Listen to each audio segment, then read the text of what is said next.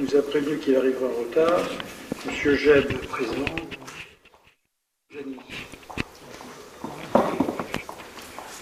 Madame Lavin, absente aussi. Secrétaire euh, de séance, je souhaitais confier cela à Madame Gastine. Modérateur, Monsieur Delman. Avec plaisir.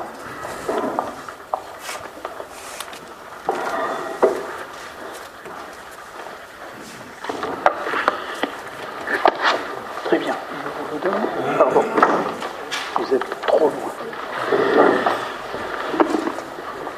Bien, nous allons commencer euh, cette séance par plusieurs communications. La première d'entre elles, euh, je vais demander à Christophe Hippolito de, la présenter et nous laisserons Christophe euh, Hippolito euh, nous quitter euh, dans la mesure où il a aujourd'hui un, ben, événement personnel euh, euh, plus que triste euh, et il va être obligé de rejoindre sa famille. Donc Christophe, je te laisse euh, communiquer sur le plan fibre. Sachant que ce document, vous l'avez sur vos tables, ainsi que la communication que Christophe va vous faire. Merci Monsieur le maire. Donc effectivement, vous avez le document sur table. Euh, je vais simplement vous en faire un bref résumé. Euh, donc, en 2011, la ville publiait un document dans lequel le dispositif fibre de Nogent était résumé, sachant que notre ville devait être couverte à 100% juste d'ici 2015. Le plan fibre aujourd'hui est le résultat d'un travail effectué depuis plusieurs années avec plusieurs opérateurs dont Opalis et Orange pour le réseau. Le document 6 juin est disponible sur demande au service de communication de la ville. Grâce au travail effectué par toutes les équipes, donc euh, j'ai piloté le programme, mais le maire nous a bien aidé et les équipes techniques en interne ont fait un, éno- un énorme travail. Aujourd'hui, on peut officiellement vous dire que 50% des logements, environ à peu près 8000, hein, sont considérés comme adressables, c'est-à-dire que la fibre a bien été déployée sur un plan horizont- horizontal comme prévu.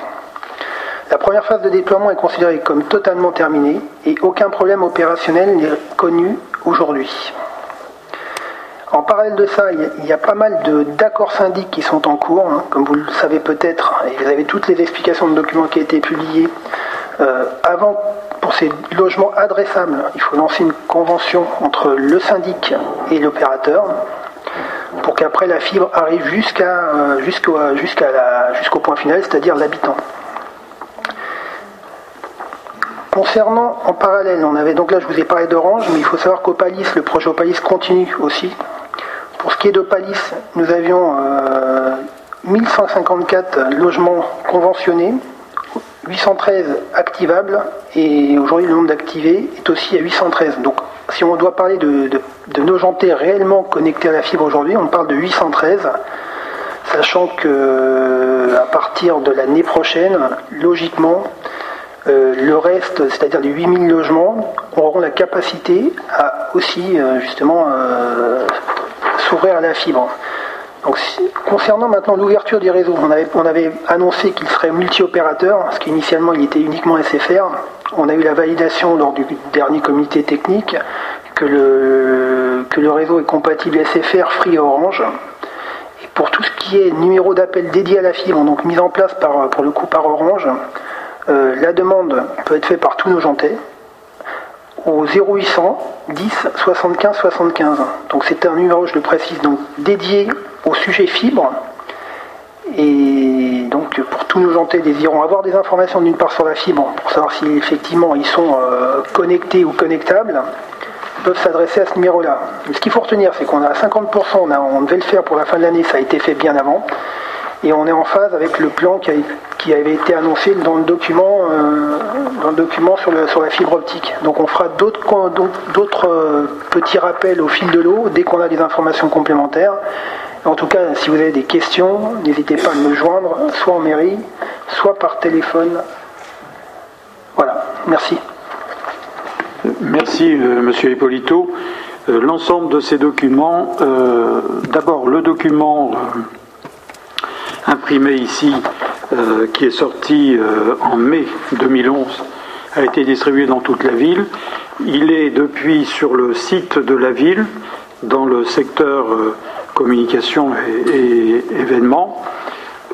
depuis aujourd'hui, la communication de Christophe Hippolito est mise en ligne sur le site et à nouveau, le plan fibre de nos gens est rappelé dans cette communication. Monsieur Arasi. Monsieur le maire, bonsoir. Chers collègues, bonsoir. Euh, donc la, réponse que nous fait euh, notre collègue Hippolito ce soir, j'imagine correspond à la réponse à la question orale que j'ai posée en fin de séance la fois dernière. Non, c'est le hasard. Non, mais comme c'est. le hasard. Non, mais comme c'est pas précisé, donc euh, que vous ne l'avez pas précisé. Mais je n'ai pas précisé, monsieur. Non, mais je vais le préciser, Marc. Euh, je suis ravi. On a eu euh, la dernière commission le, 7, le 7 septembre. au Palis, hein. j'ai une, commission spécifique et avant ce moment-là, je ne pouvais effectivement pas communiquer. Hein. Donc c'était ma première question. Et comme ça faisait référence à la question orale que j'ai posée donc en fin de conseil la fois dernière, j'avais une demande de précision complémentaire que je ne vois pas dans la réponse, qui, était euh, il y a une commission qui devait se, réunir. À, quelle date est-il prévu d'avoir cette, cette commission en, réunion? Voilà, puisqu'elle ne s'est jamais tenue jusqu'à maintenant. Ben la, réponse, c'est le comité technique a fonctionné, a travaillé. Il a produit euh, les effets qui viennent d'être euh, rappelés par, euh, par Christophe Hippolito. Il n'y a pas de commission de prévu sur ce sujet, puisque la meilleure façon de, de mesurer l'impact, c'est de voir qu'actuellement, fin avril 2011, plus de 50% du territoire communal fibré. Fin 2011, ce sera 70% du territoire dans les zones denses et en 2012, début du déploiement vers les zones pavillonnaires. Par conséquent, vous savez, c'est un peu comme euh, le disait le général de Gaulle, la politique de la France ne se fait pas à la corbeille. Euh, la politique en matière de fibres, ce n'est pas des discussions, c'est de l'action et, de l'agissement. Les négociations que nous avons menées avec Orange, mais aussi avec euh, Opalis, ne date pas d'aujourd'hui. Aujourd'hui, j'attends euh, de vous, euh, plutôt qu'une question de ce type, euh, me dire ou nous dire votre satisfaction, comme quoi la ville de Nogent, faisant partie des neuf communes dans le Val-de-Marne qui ont réussi à bénéficier du réseau Orange, réseau Orange qui est intéressant, parce que nos concitoyens peuvent s'apercevoir qu'il n'y a pas de trous dans les trottoirs, de tranchées dans les trottoirs pour raccorder 90% de, nos concitoyens à ce réseau, puisque la fibre passe dans les réseaux euh, de euh, France Télécom. par conséquent, voilà où nous en sommes. Et vous voyez, Monsieur Arasi, euh, il y a un temps pour la parole et puis un temps pour l'action. Nous sommes dans le temps pour l'action. Madame De Becker. Euh, oui, j'avais euh, eu ce document euh, en mois de mai et je n'avais pas très bien compris la carte. On a la zone de déploiement, donc ça veut dire qu'elle est terminée, c'est 50%, c'est ça. Après, il y, a, une zone qui s'appelle zone d'extension prévue. Et la dernière n'est pas intitulée, donc ça doit être, on ne sait pas trop ce que c'est, la zone blanc, jaune clair. la zone, la zone d'extension est prévue jusqu'à la fin de l'année, c'est-à-dire que ça va au-delà, ça couvre plus que 50% en fait, hein, sur le, par rapport au graphique. Mhm. Euh, donc voilà, aujourd'hui on est au 50%. Non, mais ce qui m'intéresse, c'est le plan. Non, le plan. C'est pas le pourcentage. la, zone, la zone rose claire, elle est faite. La, zone, rose claire est faite. Elle est faite. dite de déploiement, c'est les 50%. C'est bien ça? Oui, tout à fait. ce que je veux savoir, c'est ce qui est fait et ce qui n'est pas fait. La zone rose est faite. La zone rose L'extension prévue. Le rose foncé, c'est jusqu'à la fin de l'année. Voilà. Et la partie jaune qui entoure le rose foncé, le violet, c'est à prévoir pour l'année C'est l'année prochaine. En tout cas, en tout cas, par rapport à ce qu'on a dit, c'est jusqu'à 2015, mais pavillon compris. Quand je dis jusqu'à 2015, c'est pavillon compris. Oui, parce qu'en fait, actuellement, ne sont euh, raccordés que les immeubles. Tout à fait. Donc, même si on est dans une zone qui semble raccordée, on ne l'est pas si on n'est pas en immeuble. Madame de Becker, non, Que les immeubles, mais lorsque vous êtes euh, habitat individuel dans la zone des immeubles, vous, êtes, euh, vous pouvez faire euh, acte de... raccordement. D'accord. le problème, c'est uniquement une histoire de coût. Hein. Tout et, là, et là, quand on fait, je ne me suis pas renseigné, mais comment on fait bah, Il faut appeler le numéro, j'ai précisé là directement. Le numéro, et puis on dit, on fait, et c'est payant. Alors quand je dis c'est payant, c'est pour les pavillons aujourd'hui, il n'y a pas de, de modèle économique figé. Donc c'est pour ça qu'on n'a pas adressé les pavillons cette année. Et on a dit qu'on les adresserait, on commencerait à travailler avec Orange, etc. à la fin de l'année pour avoir une proposition l'année prochaine. Ah oui, donc même si on veut, en fait, il n'y a pas de, de peut. process, de protocole. On peut, mais ça, ça va, te coûter- ça va coûter, ça va pour le coup, euh, vous devrez euh, financer justement la tranchée potentielle et tous les travaux. euh, voilà. Il n'y a pas, a pas aujourd'hui techniquement, il y a, au niveau de la réglementation, il n'y a pas d'offre euh, pavillonnaire euh, avec le plan fibre. Nulle part. hein. C'est pas. D'accord. Mais bon, il y n'y a a, pas il y a pas de tranchée à faire si on a du France Télécom, puisqu'on dit que ça passe par le réseau Télécom. France C'est Télécom. du cas par cas pour le coup. ce qui coûte euh, le plus cher, c'est pas, ce n'est pas le passage de la fibre dans les réseaux France Télécom de votre rue. Oui. Ce qui coûte le plus cher, c'est le raccordement depuis la rue jusqu'au pavillon qui est en- au bout d'un terrain, etc. Donc le, le- le coût de raccordement, c'est ça. C'est- D'accord. C'est uniquement ça. Alors le problème, Donc il n'y a pas de négoci- négociation globale pour avoir des prix alors intéressants. justement, hein. justement, nous sommes en train de regarder avec France Télécom si, au travers du 0800, un certain nombre de, de- de- de propriétaires ou d'habitants euh, dans un secteur d'habitation individuelle sont assez nombreux pour qu'on fasse un groupement. Et ce groupement permettra euh, d'avoir euh, des prix différents au plan du raccordement. Donc plutôt que de se présenter individuellement, où là ça coûterait assez cher le, raccordement, à un moment d'ailleurs on avait envisagé, Christophe, de- de- de- d'inciter euh, les habitants de certains quartiers pavillonnaires à se regrouper en association. On avait imaginé cela, mais c'était trop compliqué. Donc l'idée de base, c'est qu'en passant par le 0800, on fait acte de candidature, et faisant acte de candidature, arriver à un moment dans un quartier, si on a un- une demande homogène sur un territoire assez, assez euh, large, nous pouvons euh, négocier des prix de raccordement différents de ceux que vous auriez à payer si vous étiez euh, en approche individuelle. C'est pour cela que les deux, territoires, vous l'avez vu, euh, une grande partie de ces territoires sont, pour certains, assez pavillonnaires. Mais aujourd'hui, euh, disons que le secteur dit pavillonnaire, on débutera en 2012 et à terme c'est 2015 que nous, nous visons pour avoir une couverture à 100% euh, de la ville en très haut débit. Oui. Euh, alors, en ce qui concerne les immeubles collectifs, il fallait quand même qu'ils fassent la démarche. Oui. Bon, En donc ça veut par pas Assemblée dire. générale, etc. Voilà. Donc certains ne l'ont probablement pas fait. Est-ce que vous connaissez la proportion de ceux qui l'ont fait, ceux qui l'ont pas fait? Christophe, mais moi je n'ai pas l'information.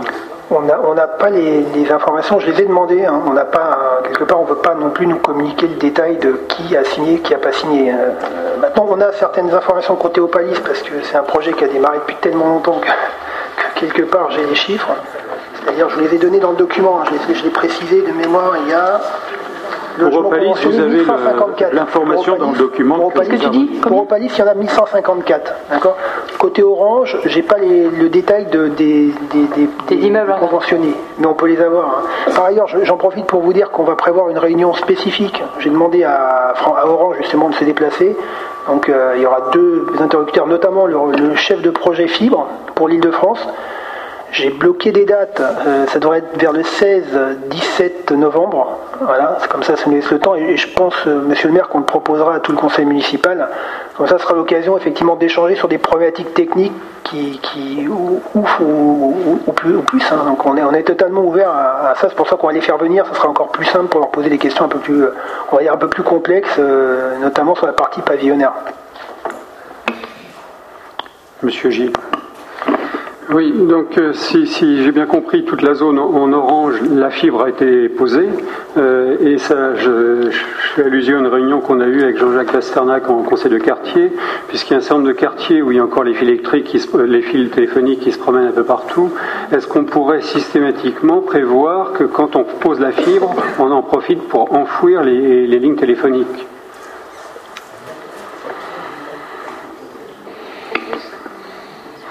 Ça, ce sera à ce moment-là un, partenariat avec la ville dans ce cas-là. Parce que, disons, quand, euh, euh, quand l'enfouissement euh, consiste à accompagner un projet important en matière de construction, d'urbanisme, de voirie. là, dans ce cas-là, pour la ville, c'est neutre. Par contre, lorsque nous faisons une intervention spécifique, comme d'ailleurs cela a été fait dans certaines voiries, notamment je, me rappelle de la rue Carnot, de Val-de-Beauté, de Smith Champion, euh, du port, etc.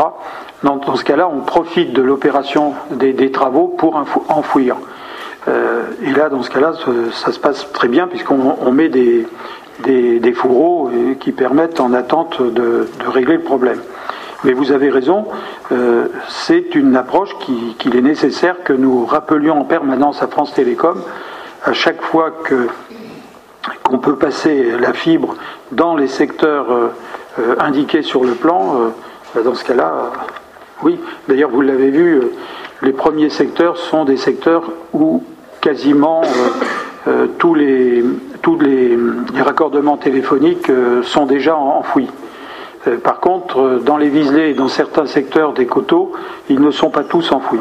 Donc il nous faut il nous faut poursuivre dans ce domaine. Mais sachez quand même que 80% des réseaux téléphoniques sont enfouis dans nos gens.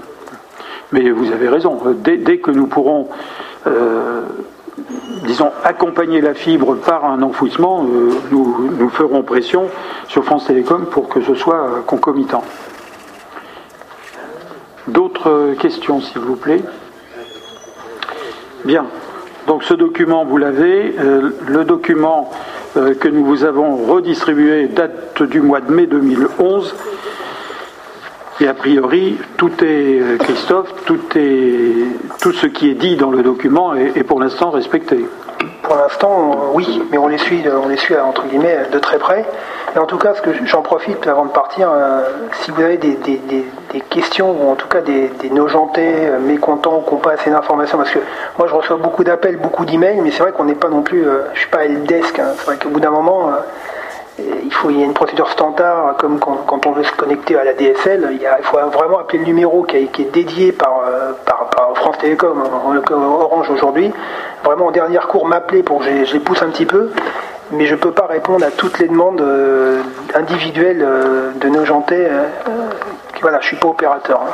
Donc n'hésitez pas à me solliciter, soit directement sur mon téléphone qui est disponible euh, au niveau de la municipalité, ou m'envoyer un petit mail, et je me ferai le plaisir de vous, répondre. Merci. Très bien. Alors, nous avions, euh, ben, merci euh, Christophe. nous avions une autre communication. On va passer à l'état de la dette. Est-ce que ce document vous a été euh, en particulier commenté et présenté en commission des finances euh, J'avais pris l'engagement de le mettre sur le site de la ville, ce qui est le cas. Je vais demander à, Karine Renouille de euh, commenter ce document, sachant que nous avons déjà communiqué à l'occasion des budgets primitifs, mais que là, compte tenu de la publication euh, d'un article dans Libération qui, qui, faisait, qui allait très vite en besogne et qui allait trop vite à des conclusions particulièrement soit hâtives, euh, soit euh, assez, assez improbables, nous avons pensé qu'il était nécessaire d'en reparler, de reparler de cela en, conseil, en commission des finances et puis maintenant en, conseil municipal. Alors je laisse Karine intervenir sur ce dossier. Oui, c'est en effet de toute façon l'occasion de faire un point sur, euh, sur la dette de la ville. Donc déjà au niveau de la, de la dette euh, d'Exia, il faut savoir que la dette contractée par la ville de Nogent-sur-Marne auprès de d'Exia, qui est une de nos banques, est composée à 80% d'emprunts au fixe. Vous le voyez sur le, sur le, sur le camembert qui figure sur le, sur le slide. Donc en taux fixe, 16 millions d'euros sont en taux fixe. Un emprunt en 2008 à taux fixe, mais avec levier sur Euribor 12 mois, si celui-ci est supérieur à 6,50, a été contracté. Il est donc, ça s'appelle taux fixe optionnel indexé sur Euribor 12 mois. Il est d'un montant de 4 138 238 et ça représente un petit peu plus de 20% de notre dette qu'on a contractée auprès de Dexia. Alors, juste pour préciser, le RIBOR, le RIBOR, c'est pas euh, quelque chose qui est indexé sur euh, des monnaies étrangères ou sur euh, des matières premières. Le RIBOR, c'est le taux d'intérêt moyen auquel les principales banques européennes se consentent des prêts en euros. Les taux d'intérêt Euribor prend en référence le coût de l'argent en euros à une période donnée.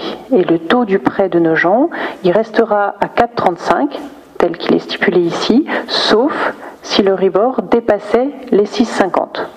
Donc ça, c'est au niveau de notre dette Dexia uniquement. Faut savoir que nous avons d'autres dettes aussi. Donc, et là, on consolide tout, hein, la ville et puis euh, le, budget des parkings. Ce qu'on ne fait pas normalement, mais là, on, pour, vraiment présenter l'exhaustivité de, notre dette vis-à-vis des banques, on, a, on a additionné les deux.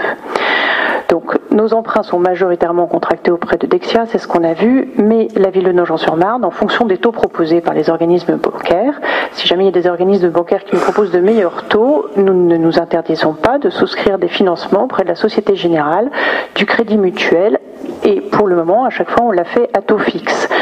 Donc, quand on ajoute ces différents emprunts qui ne sont pas contractés auprès de Dexia mais auprès d'autres banques, on arrive à un taux fixe de l'endettement de nos gens à 84%. 84% des emprunts ont été faits à taux fixe il y a juste cet emprunt de 4 millions d'euros qui est un taux fixe optionnel indexé sur le rebord, donc ce qui représente 15% de notre dette.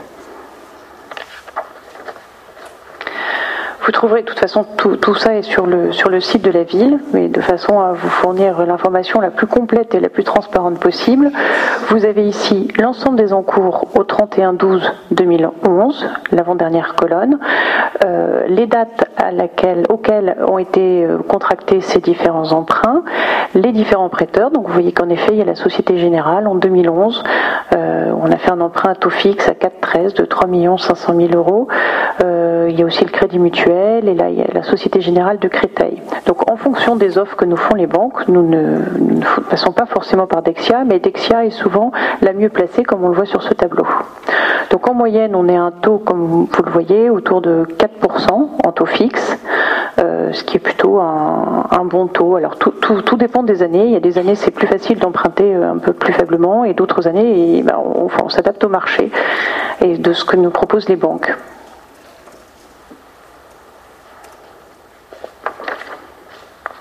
Alors ici, un point sur les caractéristiques des prêts qui ont été souscrits auprès de Dexia. Donc on enlève tout ce qui est Société Générale, etc.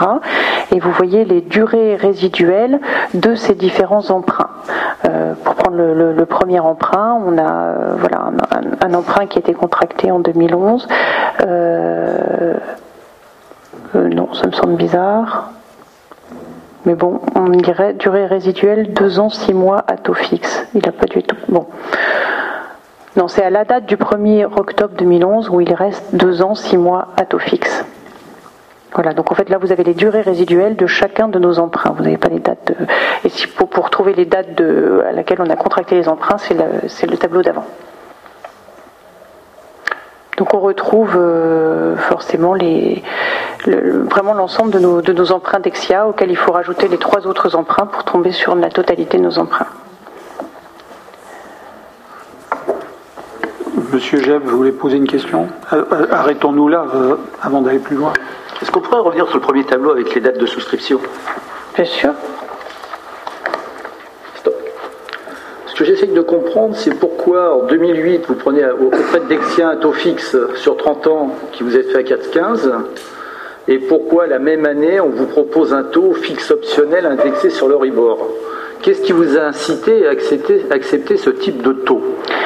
Alors, j'ai pas la réponse là tout de suite, William, mais je pense que c'est pas exactement au même moment en 2008 et bah, qu'en fonction de, enfin, je, voilà, c'est, ça dépend d'après moi. au cours de l'année, le rebord et puis les, ça peut, ça peut beaucoup évoluer. Et donc quelque chose qu'on nous a proposé à un moment T, on nous le proposait peut-être pas après non, non, mais je veux dire, il n'y avait aucun, aucun intérêt de le prendre. Tu as, euh, tu as des excuses parce que tu, tu, n'étais pas en place. Donc ça, c'est un refinancement d'emprunt. C'est-à-dire que c'est deux emprunts qui ont été euh, refinancés. Ils étaient à 5%, à 5% et nous, nous les avons repris ensemble pour obtenir cet emprunt de, à 4,35. Et en contrepartie, c'est pour ça qu'ils vous ont mis un, plafond, avec le risque effectivement, et malheureusement on voit en ce moment que la tendance sur les 20 années qui restent pourrait déclencher euh, cet effet de levier. Euh, on, a, on, a, pris un risque là. Ce jour-là, on a pris un risque qui n'était pas tellement justifié. Parce que je me rappelle effectivement, vous nous aviez fait une belle déclaration disant que suite à un refinancement, on avait baissé les taux. Oui. Parce que c'est la première fois qu'on le voit apparaître, ça quand même dans nos tableaux. ah bah moi, j'ai pas souvenir, à moins que mes collègues me sortent un papier contraire, j'ai pas souvenir qu'on ait étudié les budgets des années précédentes, que dans les emprunts en cours, on, est, on avait que des taux fixes. Et d'ailleurs, tout le monde applaudissait la bonne gestion du maire de Nogent qui ne prenait que des taux fixes. Et là, d'un seul coup, on découvre, grâce à la presse, c'est ça qui est un petit peu gênant d'ailleurs, euh, bah, qu'on a effectivement un taux indexé sur l'Oribor. Et 6,15, euh, dans le contexte actuel, ça peut nous tomber sur le coin du nez dans quelques années. C'est ça, c'est ça, c'est ça. 6,50, euh, c'est pas moi qui travaille dans la banque, hein. j'en connais d'autres hein, qui travaillent dans la banque. Eh bien, prouvez-moi que nous sommes sûrs d'arriver à 6,50 dans les 20 ans qui viennent, ou l'inverse. Et c'est votre présomption contre celle euh, d'autres personnes qui sont peut-être autant spécialistes que vous. Alors, ce que je tiens à dire quand même, c'est que c'est facile euh, d'allumer des pétards de cette façon, mais ce qui est certain, c'est que on va vous montrer la courbe. Euh, vous pouvez avancer, s'il vous plaît, sur, les, sur le rebord, s'il vous plaît. Plus loin. Plus loin. Plus loin. On va y arriver. Voilà. Hein 99-2011, les évolutions de l'Euribor. Hein en passant bien sûr par 2008, euh, qui a été une période où là, il était logique que l'Euribor augmente.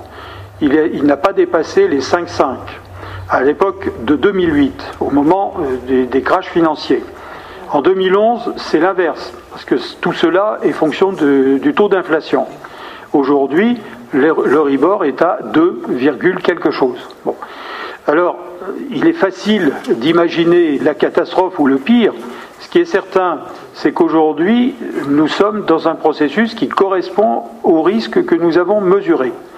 Euh, la seule chose qui était malhonnête de la part du journaliste, c'est d'avoir fait des calculs euh, dans la tendance que vous venez d'indiquer, en annonçant ce que serait la catastrophe si le Ribor était supérieur à 6,50, si le Ribor était même plus, plus important que 6,50, puisqu'on a même calculé des, des taux qui, qui, sont quasiment euh, impensables, parce que si on arrivait à plus que 6,50, ça voudrait dire que d'autres questions se poseraient et, par conséquent, euh, je ne pense pas que le, le, prêt que nous avons contracté auprès de Dexia euh, serait traité comme cela a été imaginé dans l'article en question. Donc c'est facile de dire tout cela. Maintenant, Monsieur Jeb, je suis prêt à vous démontrer que ces documents, les prêts en question, étaient tous les ans dans les documents des budgets primitifs successifs. Je suis prêt à vous le démontrer et à vous le donner. Je voudrais juste rajouter, c'était en effet un refinancement, mais d'emprunts qui eux-mêmes étaient à taux variable. C'est ça. Complètement variable. Donc on a transformé des emprunts qui étaient complètement à taux variable en un emprunt à taux fixe, avec certes une, option sur le Ribor à 6,50, mais on, a plutôt été dans le sens de la prudence que dans le sens de l'imprudence pour, euh, pour cet emprunt-là. Donc oui, je ne commenterai pas plus euh, ce, graphe qui explique euh, depuis l'évolution de l'Euribor si, depuis. Si, Karine, on peut dire quand même qu'aujourd'hui, nous gagnons toujours de l'argent parce que nous sommes à 4,5 euh, par rapport au départ. Hein. oui, tout à fait. Au départ, nous étions à 5,5. et puis si on devait revenir, enfin, on a toujours la possibilité de renégocier cet emprunt de toute façon moyennant une indemnité actuarielle. Donc à chaque fois, ben, on, on, regarde, on suit de près l'évolution de l'Euribor objectivement, euh, depuis deux ans, c'est vrai qu'on ne se dit pas qu'il faudrait renégocier un taux fixe qui serait supérieur à 4,35 parce que là, bon, et puis moi, les informations que j'ai, alors c'est vrai que c'est les mêmes économistes que ceux qui disaient il y a deux ans qu'on allait sortir de crise, mais qui disent aujourd'hui que pour les, aller à moyen terme, à 3 à 5 ans, ils ne voient pas une remontée de, ces taux, à 3 ans au moins je vois comment on emprunte à 10 ans dans les entreprises aujourd'hui. On n'est pas sur du on n'est pas sur du 6,50. Hein. On est on est très très on est plutôt proche de, de là où on est aujourd'hui. Donc après, personne ne peut prédire l'avenir. Après, c'est vrai qu'on attend d'une ville de gérer euh, sa dette en bon père de famille. Je crois qu'avec 85% de notre dette en taux fixe à 4, autour de 4%, on ne peut pas dire qu'on est vraiment des, voilà, enfin des, cow-boys euh, de, de l'endettement. Euh, je rappelle que notre endettement quand même, il est autour de 20 millions d'euros, là où Saint-Maur est à je ne sais plus combien, en tout cas il y en a 112 millions qui a été relevé comme notre 4 millions ici. Bon, je, pense que cet article, euh, bon, voilà, a fait, a fait, certainement vendre du papier, a fait certainement vendre des pages vues euh, sur le site de Libération. Euh, moi, je, je, comprends pas très bien comment, voilà, comment, comment ces chiffres leur sont parvenus. En plus, c'est des, chiffres de, de, 2009. Quelle projection ils faisaient en 2009 C'est sûr que s'ils ont pris un Euribor qui était à 5,50, leur projection était probablement autour de 6,50. Je pense qu'ils referaient la même projection en 2011. Ils feraient pas tout à fait le. Bon, mais c'est pas grave, cet article et cet article, ça nous a permis de, de faire un point sur la dette et, euh, et j'espère qu'il a. Enfin, je suis disponible pour, pour toute euh, autre question. qu'on revienne un peu en arrière sur les, les diapos précédentes. Revenez encore. Encore. Encore. Voilà. Donc, on a voulu vous rappeler l'évolution prévisionnelle des échéances de la dette consolidée euh, sur euh, la période euh, disons, qui couvre l'ensemble des prêts en cours. Oui? Je vous remercie après ce long monologue, je voudrais quand même répondre. Première chose, comme vous le savez non, certainement. Vous n'avez pas à répondre, vous avez à commenter. Ben je commente, alors je commente. Donc je me permets de commenter vos, votre courbe de l'évolution de l'Euribor sur 10 ans. Euh, il y a en bas de tous les bons prospectus aujourd'hui, puisque c'est recommandé par euh, l'autorité des marchés financiers, les performances du passé ne présagent pas des performances futures. Donc euh, voilà, le passé c'est le passé, le futur on ne sait pas ce qu'il sera. Et je crois qu'aujourd'hui, effectivement, avec ce qui se passe sur la Grèce, ce qui se passe sur les devises et même sur l'euro, euh, j'espère, j'espère aussi bien pour nous que, que, pour la France et que pour l'Europe, parce que sinon ce serait effectivement plus grave, que l'on ne dépassera pas les 6,50, mais euh, malheureusement je n'irai pas le jurer et je ne mettrai pas ma main à couper. Non, ce que je regrette mais en tant, que, en tant que spécialiste, monsieur oui.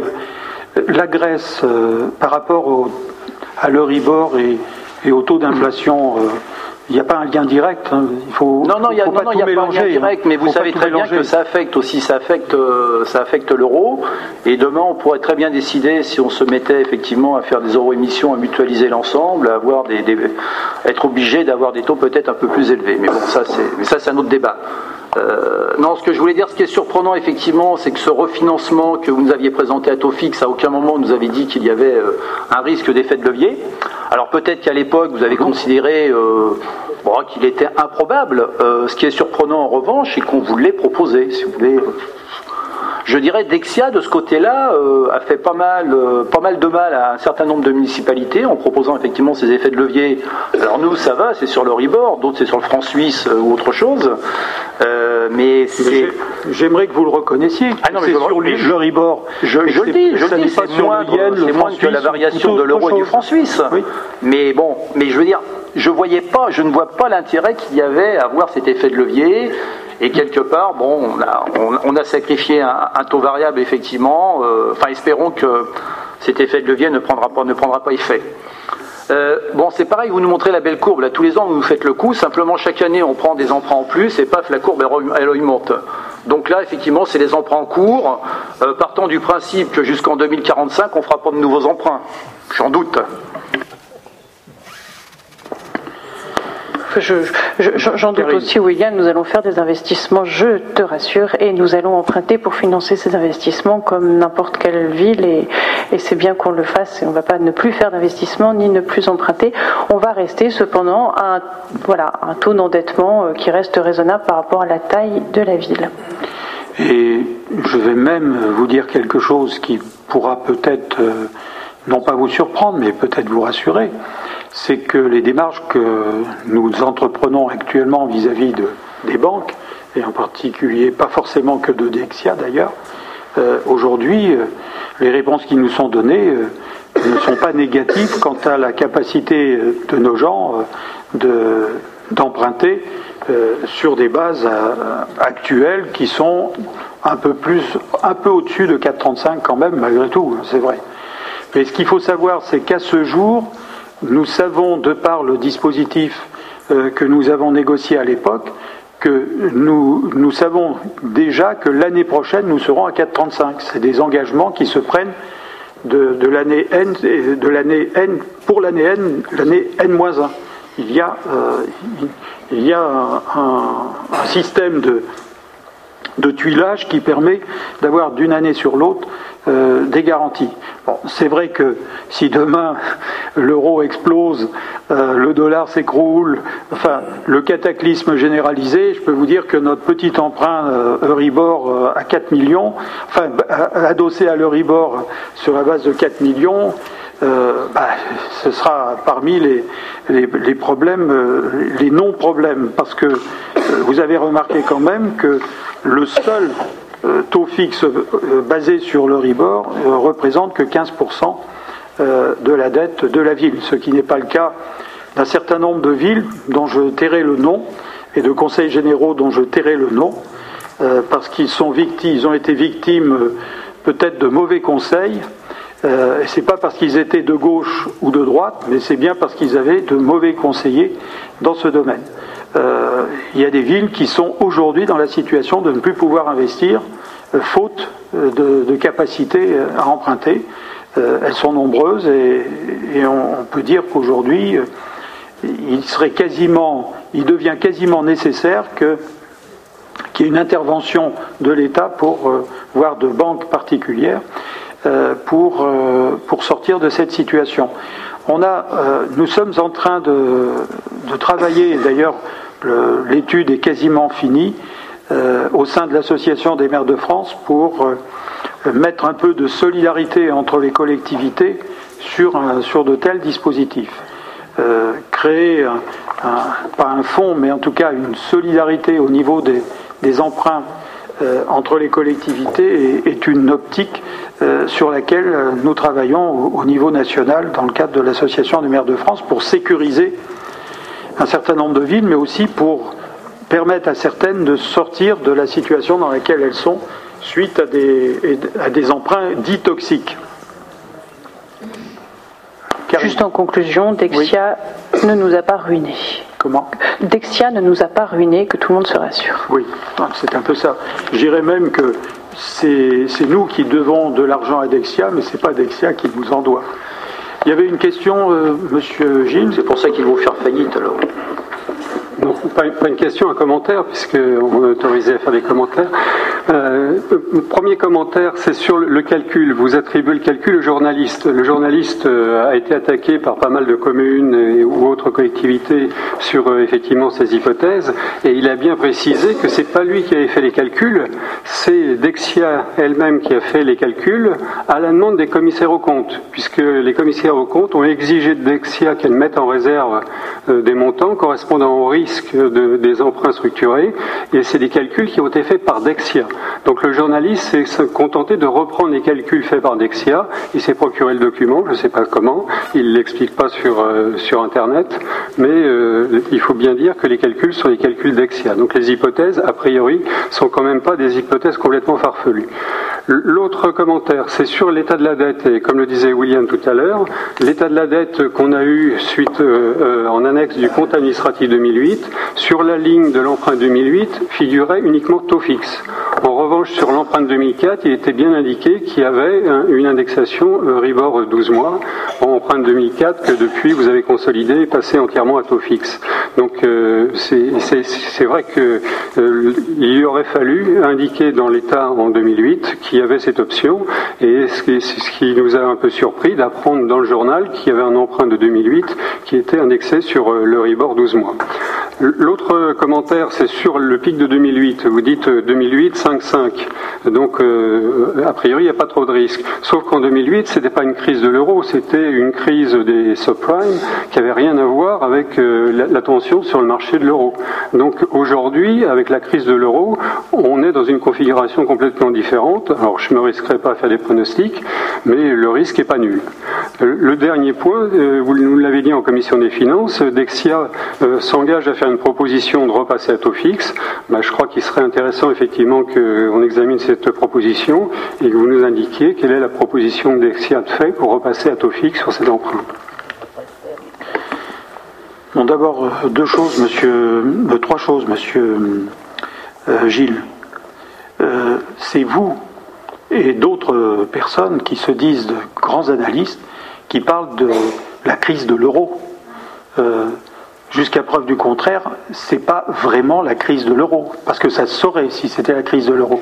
C'est autre chose, vous le savez très bien, qui actuellement pourrit les échanges entre banques, mais ce n'est pas la crise de l'euro quand on regarde comment se comporte l'euro actuellement, malgré euh, le matraquage qui est fait au niveau du réseau interbancaire euh, européen, eh ben, l'euro se, tient bien. Et au même titre si euh, j'ai une certaine confiance dans les choix que nous avons faits au niveau municipal, et je les assume pleinement, j'ai aussi confiance dans la je dirais, dans l'intelligence, mais aussi peut-être dans le courage d'un certain nombre de, chefs d'État européens pour prendre les mesures enfin, enfin, que nous attendons d'ailleurs depuis plusieurs mois, nécessaires pour stabiliser la situation et redonner confiance au réseau euh, interbancaire et surtout à cette spéculation euh, qui est euh, destinée à a montré que, bien sûr, on a, en raison de la, des prêts qui ont été accordés à la Grèce, à la, au, Portugal ou à l'Espagne ou à l'Italie, nous étions dans une situation de catastrophe si jamais ces pays-là n'arrivaient pas à redresser la barre. Or, les décisions qui viennent d'être prises et le fonds qui vient d'être créé devraient nous donner un peu plus de, de sécurité et un peu plus de solidarité au plan européen. En ce qui concerne Dexia, euh, vous parliez tout à l'heure d'informations internes à Dexia. Qui vous l'a dit? Qui, comment vous pouvez affirmer cela le, journaliste qui l'écrit voilà, euh, sur, euh, sur le site internet. Donc je suppose que si c'est faux, Dexia l'aurait déjà attaqué. Eh bien écoutez, Dexia a demandé un droit de réponse. Je crois qu'il est paru mercredi dernier et vous n'avez qu'à vous reporter à ce droit de réponse et vous aurez euh, la position de Dexia. C'est pas parce qu'un journaliste fait une déclaration, vous savez, ça, me ça, me rappelle des personnes qui me disent, bah, puisque la télé l'a dit, c'est que ça doit être vrai. Hein, ou puisque le journal Intel l'a dit, c'est que ça doit être vrai. Bah, il ne faut pas s'arrêter aux affirmations d'un journaliste qui, en plus, a réussi à entrer dans le système de, de gestion euh, d'une banque. Moi, je trouve ça formidable d'ailleurs que ce soit une passoire comme ça et que Dexia ne soit pas protégé comme il le faut et, qu'on puisse entrer et sortir comme on veut dans ces réseaux, euh, dans ces réseaux et dans ces fichiers clients. Le dernier point, c'est concernant l'avenir. Ben, l'avenir, c'est très simple. Dexia, bien sûr, vous pensez bien que euh, la question et le rapprochement avec Dexia a eu lieu. Euh, entre la ville et, eux. Ils nous proposent, bien sûr, une approche euh, comme celle que vous indiquiez tout à l'heure. Ben, j'estime que le temps n'est pas venu pour, aller dans le sens des propositions que Dexia nous fait pour renégocier ce prêt en taux fixe définitif. Pourquoi Parce que je n'ai pas l'intention de demander à mes collègues d'inscrire euh, des dépenses supplémentaires pour un taux qui pour l'instant nous fait gagner de l'argent par rapport au 5,5 que nous avions précédemment. Et que de toute façon, s'il y avait euh, une dérive quelconque, nous avons, six mois pour réagir. Et si nous devions le faire, eh bien, plutôt que de payer 45 000 euros simplement pour avoir le plaisir de payer plus cher euh, les annuités d'emprunt, moi je trouve qu'aujourd'hui le temps n'est pas venu et que c'est peut-être dans la, dans la tourmente qu'il faut garder un peu son calme, sa sérénité, et puis, puis continuer à surveiller les indicateurs pour faire en sorte que sur 15% de notre dette, euh, on, soit, euh, on, soit sûr d'une absence de dérapage.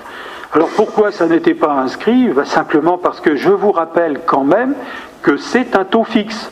Hein, que c'est un taux fixe qui est adossé à l'Euribor à partir de, 2000, euh, 2011. Hein, c'est bien ça. Le dernier, euh, versement qui a été fait euh, est celui du mois d'août 2011, hein, où là nous avons réglé notre, annuité en, août, c'est ça, bien en août, et que aujourd'hui, nous sommes seulement aujourd'hui adossés à l'Euribor pour l'année suivante. C'est tout. C'est aussi simple que ça. Voilà. Bien, écoutez, moi je crois que nous avons fait le tour euh, du sujet. Euh, si vous avez d'autres questions à poser, ben, vous les posez à notre euh, service financier, à Karine Renouille qui se tient à votre disposition. De toute façon, tous ces éléments sont disponibles depuis, ben, depuis que vous êtes élu et même avant que vous ne l'ayez été au service concerné. Voilà. Euh, y a-t-il. Euh, tant qu'il n'y avait plus d'intervention là pour l'instant? Ah si, Madame euh, Munzer. On peut enlever le. On peut enlever, On peut enlever la diapo? Merci. Bonsoir. Monsieur le maire, beaucoup de mes collègues et moi-même sommes tout à fait surpris d'avoir reçu dans nos boîtes aux lettres vendredi dernier un document intitulé La lettre des élus et de ne pas avoir été concerté pour participer à la rédaction de ce document. En effet, sur la première de couverture déjà, on remarque qu'un seul élu est en photo alors que 15 personnes non élues apparaissent à ses côtés. Pourquoi alors appeler cette lettre la lettre des élus au pluriel? Ensuite, nous avons constaté que le contenu du document était tout à fait mensonger à plusieurs égards et cela nous a surpris qu'un document qui émana d'élus tolère autant d'approximations et de tromperies démagogiques. Enfin, nous avons été quelques-uns à creuser et à aller voir en quatrième de couverture. Là, nous avons découvert le sens du mot pluriel, les élus. Il semblerait qu'il s'agisse de nos collègues Marc Arasi et Anne Renou. J'ai alors contacté Anne Renou et quelle ne fut pas notre surprise de constater qu'elle n'avait pas participé à ce document non plus et qu'elle n'en avait même pas été informée. Trêve de plaisanterie. Monsieur Arasi, nous vous le demandons et vous le conseillons sincèrement. Arrêtez vos malhonnêtetés intellectuelles. Les Nogentais ne sont pas dupes et le peu qu'il l'est encore ne le restera pas très longtemps. Vous n'avez pas le droit d'intituler une lettre la lettre des élus, alors qu'elle n'est qu'un tract de propagande et un outil de promotion personnelle. Je passe sur les détails ou les questions du genre l'utilisation excessive des pronoms personnels référant à la première personne du pluriel, ou bien comment faire partie de l'association des élus locaux d'opposition quand on a été élu sur une liste de la majorité municipale. Car s'il est un point sur lequel nous voulons revenir, c'est celui-ci. Vous avez été élus tous les deux sur notre liste. Contrairement à vous, Anne Renou est cohérente. Elle travaille pour la ville et œuvre au bien commun à nos côtés. Si vous étiez véritablement en opposition avec notre façon de travailler, alors vous démissionneriez. C'est cela que l'on fait quand on ne veut plus appartenir à une liste. Mais j'imagine que vous attendrez la fin 2013 et les prochaines élections municipales pour vous positionner réellement contre nous. En attendant, vous préférez profiter honteusement de la crédulité de certains qui ne lisent votre tract qu'à moitié et pensent qu'il émane des élus. Et puisque j'ai l'honneur d'être adjointe à la culture et que l'on a la chance de faire nos conseils municipaux dans notre théâtre, je finirai avec ces mots extraits d'un des caractères de la bruyère qui, chaque fois que vous ouvrez, la bouche, monsieur Arasi, en conseil municipal, me revient en mémoire, d'autant plus que le personnage porte le nom d'Arias, quasi anagramme de votre nom de famille, curieux hasard. Arias a tout lu, a tout vu. Il veut le persuader ainsi. C'est un homme universel. Il se donne pour tel. Il aime mieux mentir que de se taire. Je vous invite à lire la suite tout à fait éloquente et qui décrit comment Arias se couvre de ses dires mensongers en citant et se revendiquant de tel ou tel. Vous-même, monsieur Arasi, trouverez la ressemblance frappante, j'en suis sûr. Et qui sait, peut-être deviendrez-vous plus prudent dans vos agissements. Merci. Merci. Oui, bien sûr. Merci de me donner la parole.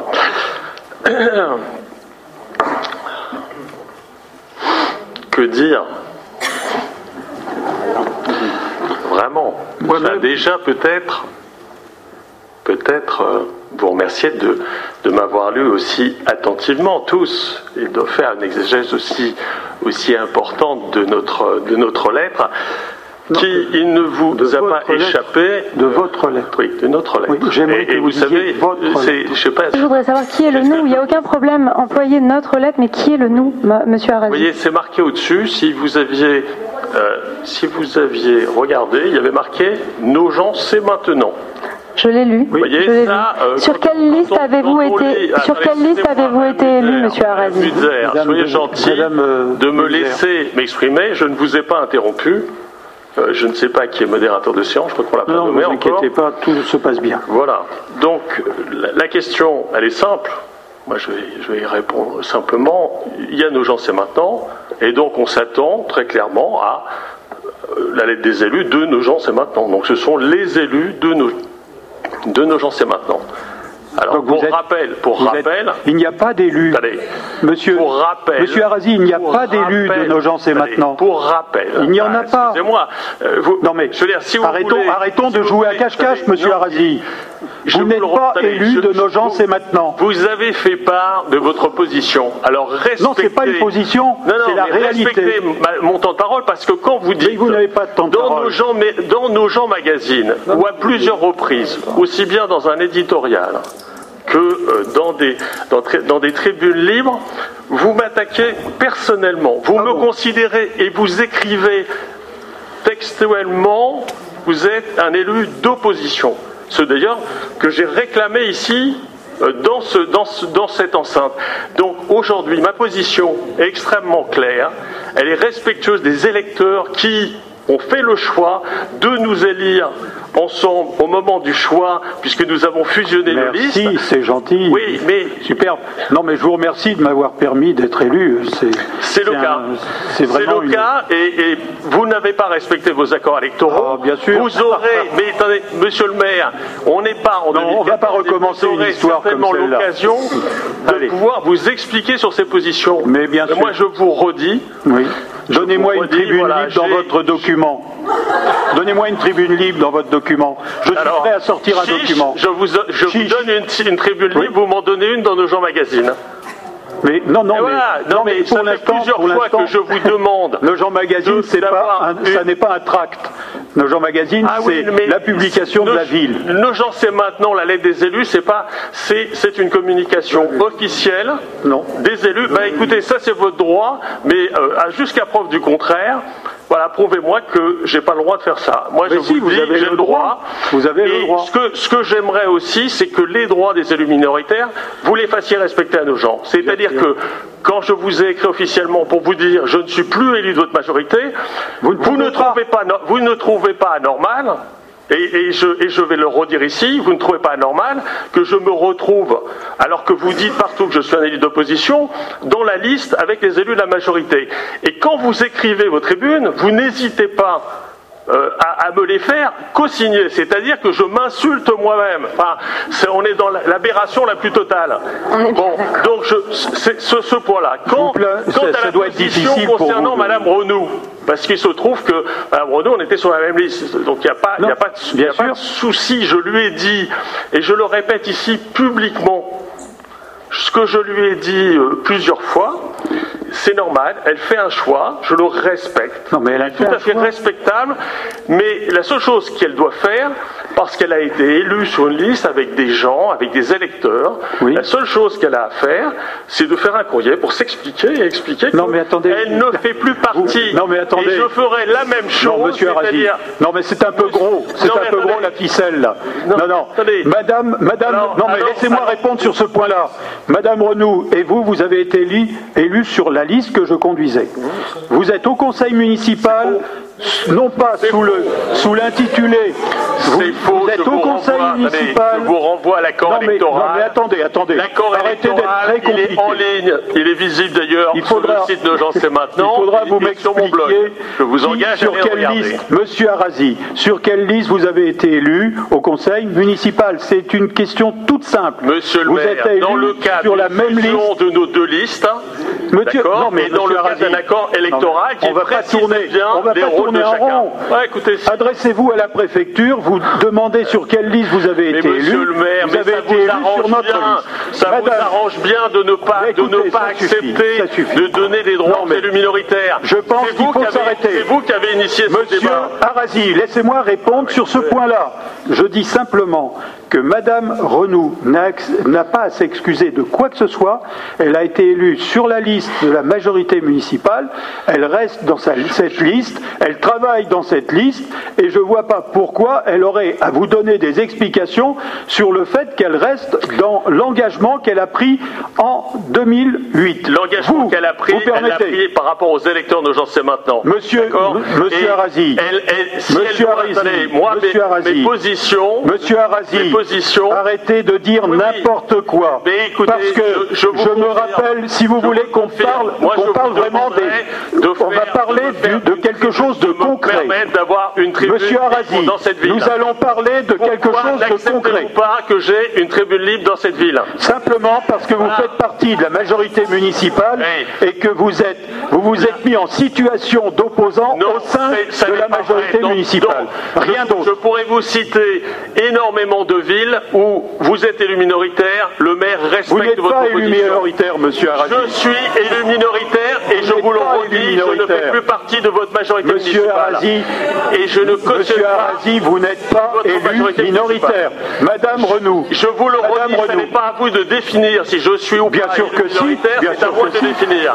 Voilà. Bien sûr que si. Mais si, mais non, enfin, il manquerait plus que ce soit vous. Vous allez Mais nous faire heureusement, nous ne sommes, qui nous ne me- sommes en me- nous ne pas en dictature. Je suis particulièrement désolé, mais vous allez finir par nous faire rire.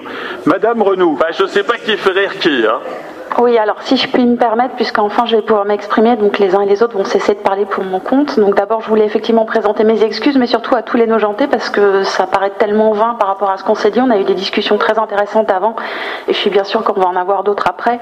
Une des raisons pour lesquelles j'ai effectivement pas fait de scandale public, entre guillemets, dès que j'ai découvert en décembre 2010 qu'effectivement mon nom figurait sur un tract pour lequel, premièrement, je n'étais pas au courant, et deuxièmement, j'étais pas d'accord, et pour cause, puis il y avait des choses qui expliquaient que la politique du maire, c'était pas ça. C'était des choses sur lesquelles on avait travaillé, pour lesquelles j'étais parfaitement d'accord.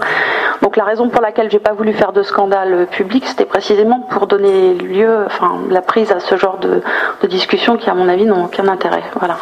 Et deuxièmement, de ce que j'en pense, effectivement, j'ai fait campagne et j'en ai pas honte euh, au premier tour, jusqu'au premier tour, sur la liste Nogent, c'est maintenant. Entre le premier et le deuxième tour, on s'est posé une question, Marc, qui était de savoir avec qui on allait travailler au deuxième tour. On est allé voir Madame Monchamp, on est allé voir Monsieur Martin, et tu as opté pour Monsieur Martin. Donc euh, personnellement, je suis quelqu'un, enfin j'essaye d'être quelqu'un d'assez loyal. Je me soumets ou je me démets. En l'occurrence, euh, il y a un certain nombre de choses qui me conviennent. Quand les choses ne me conviennent pas, euh, j'ai la discrétion de le dire en interne. On discute avec mes collègues ou avec les gens de la ville. Mais je crois que la moindre des choses quand on est élu sur une ville, c'est soit on porte haut ses couleurs, soit si ça vous convient pas, on s'en arrête. Et pour ce qui concerne tes prochains tracts, Marc, puisque tu as besoin d'un démenti officiel pour te faire une énorme publicité sur sujet, et je suis sûre qu'il y aura sans doute plein d'articles sur tout un tas de sites internet très intéressants, euh, je te prie, de manière tout à fait officielle et publique, de cesser d'utiliser mon nom sur des choses sur lesquelles je n'ai pas donné mon accord, parce que ça s'appelle purement et simplement de l'usurpation d'identité. Voilà, c'est tout ce que j'avais à dire. Merci. Oui, monsieur le maire, un petit commentaire. Moi, je trouve qu'une communication de ce type est complètement déplacée dans le conseil municipal. Je- et je ne comprends pas que le modérateur soit pas intervenu pour euh, arrêter euh, ce genre de choses, parce que vraiment, c'est inadmissible. Moi, je trouve que c'est inadmissible de s'en bien. prendre, c'est trop facile. Vous êtes 26 contre 1. Ah oui, bien moi, sûr. je, je suis... Non, non, mais, mais Euh, Michel, vous pouvez, mais la, ré- la vous question, pouvez régler vos affaires la, dans la votre question, lieu que Renou, conseil municipal. Anne Renou, Non, c'est mais très bien. attendez, Vous avez- attendez, monsieur, monsieur Gilles, arrêtons. On usurpe l'identité de l'un de nos collègues sur un tract qui, qui Ça ne vous gêne sort- pas quand c'est quand c'est moi que, que- dont vous usurpiez l'identité Non, mais enfin, c'est quand même, c'est quand même euh, la, la, la, Non, mais je crois, je que c'est plutôt l'inverse, vous voyez. hein. Vous- Je crois que c'est plutôt l'inverse. Non, mais je pense Vous parlez que- en mon non, nom attendez, souvent. Monsieur le maire, euh, je- Vous parlez souvent en mon nom, Oui, oui, en vous, monsieur le maire. en vous appropriant d'ailleurs des actions qui Moi, ne sont pas les J'ai vôtres. parfaitement entendu le message d'Anne Renou et c'est très bien. Elle a pris une position publique et la chose est claire. Et aujourd'hui, elle s'est exprimée publiquement. J'en suis ravi. Je lui avais demandé de le faire. J'aurais, je suis d'accord Ah, avec Michel. ben voyez, ouais, vous retournez la situation une fois de plus. absolument. Et je, suis d'accord avec Michel. Cette situation Bon, écoutez, on va avoir arrêter. un hein. tour moins mélodramatique, mais vous n'avez pas réglé, Monsieur Si, le si. maire. Mais yo- mais je le réglerai Le pas. point qui est important, mais oui, mais on le, on sait, et je vais le dire. Pourquoi vous ne voulez pas Parce que permettre aujourd'hui à nos gens, c'est maintenant, de s'exprimer dans l'ensemble de la ville, ça vous ne le souhaitez pas, que parce vous que faites nous sommes aujourd'hui une force politique qui, justement, progressons, Non, mais là, et nous allons continuer à le faire. Que fait le et même si aujourd'hui, si Marc, je suis va seul, à du et jour. même si je suis aujourd'hui seul ici euh, pour exprimer la position d'un certain nombre de Norgentais, sachez qu'ils sont très nombreux à me soutenir. Mais et c'est pas parce que Non, mais il y a un élu pas.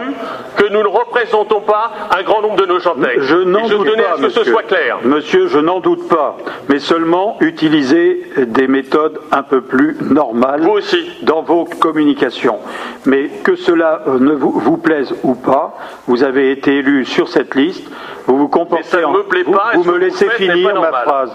Vous vous comportez comme un opposant à cette liste, mais c'est pas pour autant que vous êtes un élu d'opposition, puisque pour être élu d'opposition, il faut ne pas avoir été élu sur la liste Mais de la majorité. C'est tellement simple. Évitez de l'écrire dans Bien. vos propres, dans vos propres tribunes. Vous faites écrire et vous l'écrivez noir sur blanc. Et aujourd'hui, vous venez dire en conseil municipal et devant les Nogentais Oui. que euh, je, ne suis, je suis un élu de la majorité. Bah, bien soyez, enfin, j'ai envie de dire, soyez cohérents. Mais moi, je moi, je veux bien qu'on ait la même cohérence. Oui. Eh bien, si vous êtes cohérent, Pour être très je franc, serai cohérent. pour être très franc, je sais plus du tout où vous êtes. Parce que un coup vous êtes dans la majorité, un coup vous êtes dans l'opposition. Euh, il faut dire que vous êtes là où cela vous plaît le plus et vous intéresse le plus. Alors arrêtons, passons maintenant à l'ordre du jour. J'ouvre la séance après toutes ces communications, y compris celles qui ne plaît pas à Monsieur Gilles. Euh, mais quand même, malgré tout, de temps en temps, il faut mettre les pieds dans le plat parce que vous savez, euh, arrivé à un moment, on ne va pas se faire des batailles de tracts. Il fallait que notre collègue, qui s'exprimait d'ailleurs au, nom des autres collègues, s'exprime. Euh, je ne peux pas l'empêcher de s'exprimer, surtout quand elle a à dire des choses. En plus, c'est le hasard que je partage. Bien, alors, euh, premier rapport, Monsieur Fontaine.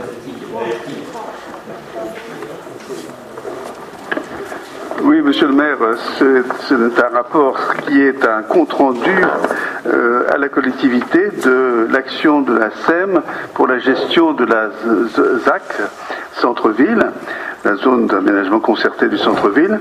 La SAIEM ayant reçu mission en 1992, donc euh, il y a près de 20 ans maintenant, hein, de euh, gérer cette euh, ZAC et de restructurer le centre-ville de Nogent. Un certain nombre d'îlots avaient été définis, il y en avait quatre en fait, cinq même, et maintenant, effectivement, depuis l'année dernière, le dernier terrain aménagé a été euh, cédé à un promoteur, et ce promoteur est en train de faire cet ensemble qui s'appelle la Petite Italie, à la place euh, de la caserne des pompiers et euh, au plein centre-ville. Donc la mission en fait de la SEM pour la gestion de la ZAC est quasiment terminée. Il y a encore quelques petites scories effectivement à régler et aussi faire effectivement le compte rendu définitif de la gestion de cette ZAC, ce qui effectivement est assez compliqué sur le plan comptable et prendra certainement une bonne année. Donc je passe au, résultat en fait de la gestion de cette ZAC. La ZAC effectivement qui avait été constituée euh, juste avant effectivement une crise immobilière assez importante dans les années 95, 97, 98. Il y avait des terrains qui avaient été achetés effectivement au prix, euh, un prix ancien qui était beaucoup plus élevé. Et donc euh, le portage en fait de ces terrains au moment de cette crise qui a duré quand même 4 ou 5 ans a fait que les intérêts, etc., ont creusé au départ un déficit important de la ZAC et qui n'a jamais pu être, euh, comment dirais-je, comblé. Euh, depuis une dizaine d'années, en fait, on a réussi à stabiliser ce déficit ou à éviter qu'il se développe davantage.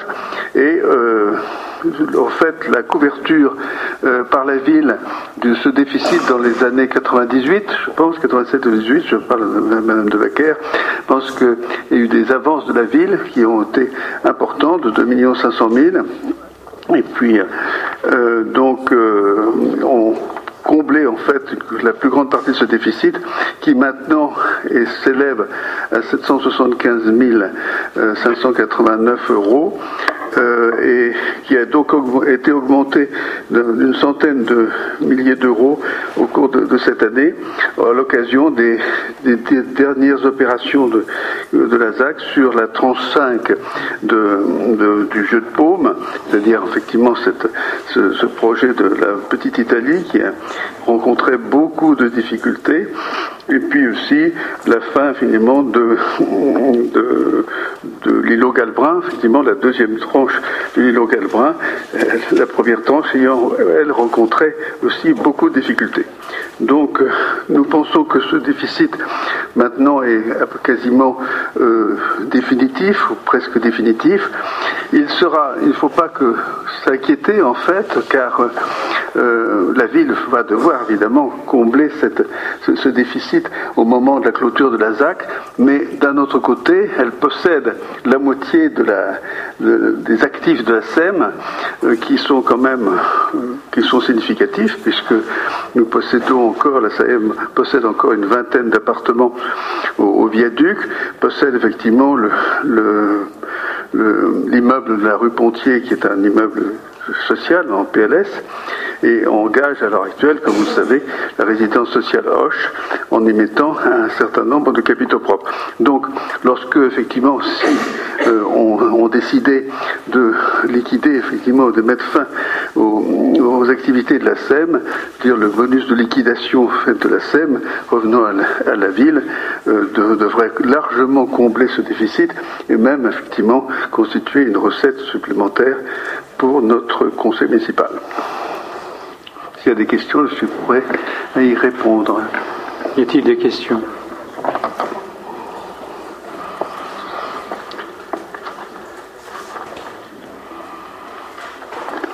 Lors d'une prochaine commission euh, d'urbanisme qu'on devrait euh, convoquer euh, avant. Qu'on devrait convoquer avant la fin de l'année, nous pourrons résumer l'ensemble des, opérations effectuées en matière d'aménagement euh, par, la Société d'économie mixte. On, fera un survol de l'ensemble pour mesurer euh, ce qui a été, pardon,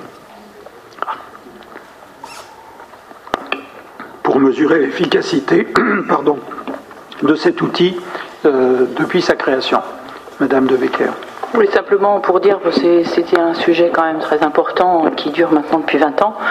Euh, les villes, c'est aussi leur mission de, de faire ces aménagements de villes et le problème, c'est le montage initial qui est euh, à 100%, les, risques sont pris à 100% par les collectivités et pas par les partenaires qui sont la caisse des dépôts en général. C'est là où le bas blesse. Bon, mais comme c'était fait, je crois que c'était 92 le début, on était bien obligé de continuer. Il y a un vrai sujet, c'est euh, comment trouver des, des méthodes euh, qui financièrement soient pas aussi risquées pour les communes.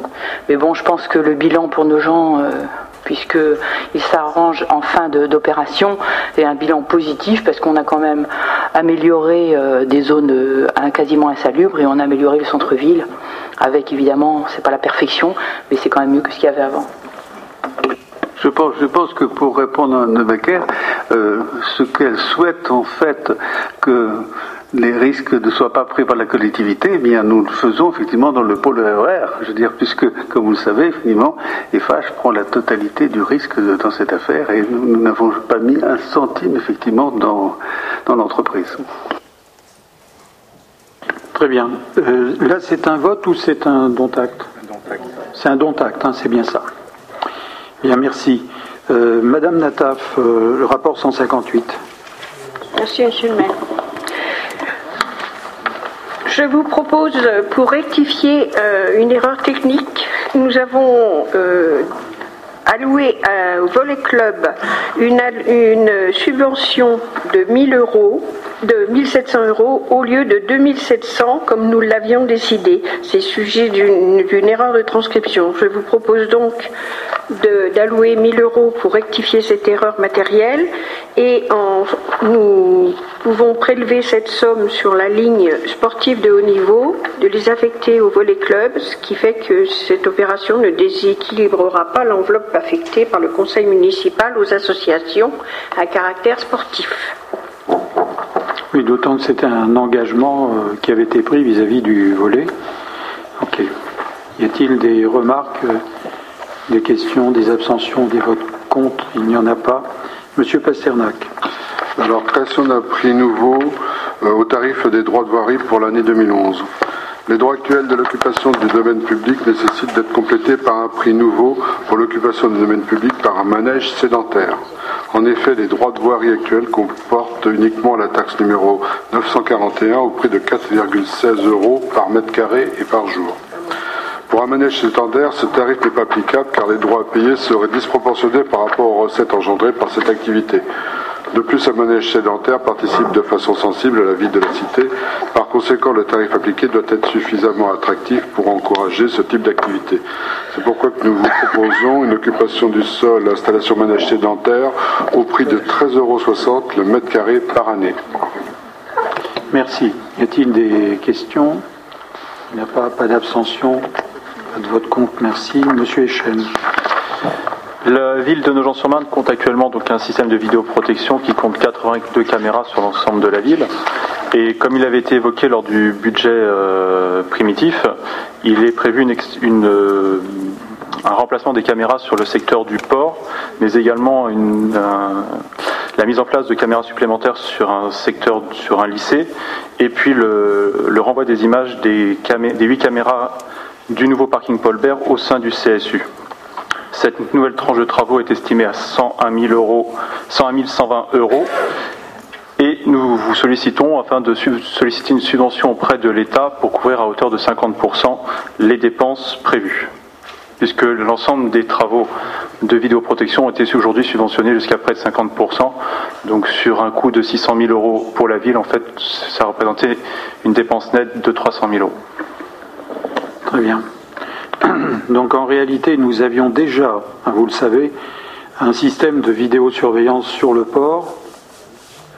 Donc le nombre de caméras, euh, disons, existants était supérieur à celui que nous allons tout à fait. À, celles que nous allons installer. Parce qu'en fait, on remplace des caméras fixes pour l'essentiel par, des, par certaines par des caméras dômes, ce qui nous permet de couvrir une plus grande, plus grande amplitude. Et puis concernant le parking Paulbert, il était déjà équipé en caméra, mais nous le raccordons au, système. Voilà, tout à fait. Maintenant que les travaux ont été réceptionnés, on, on, on est cohérent sur l'ensemble. Nous allons demander par conséquent à l'État de nous accompagner, euh, ce qui d'ailleurs euh, a été déjà négocié en partie.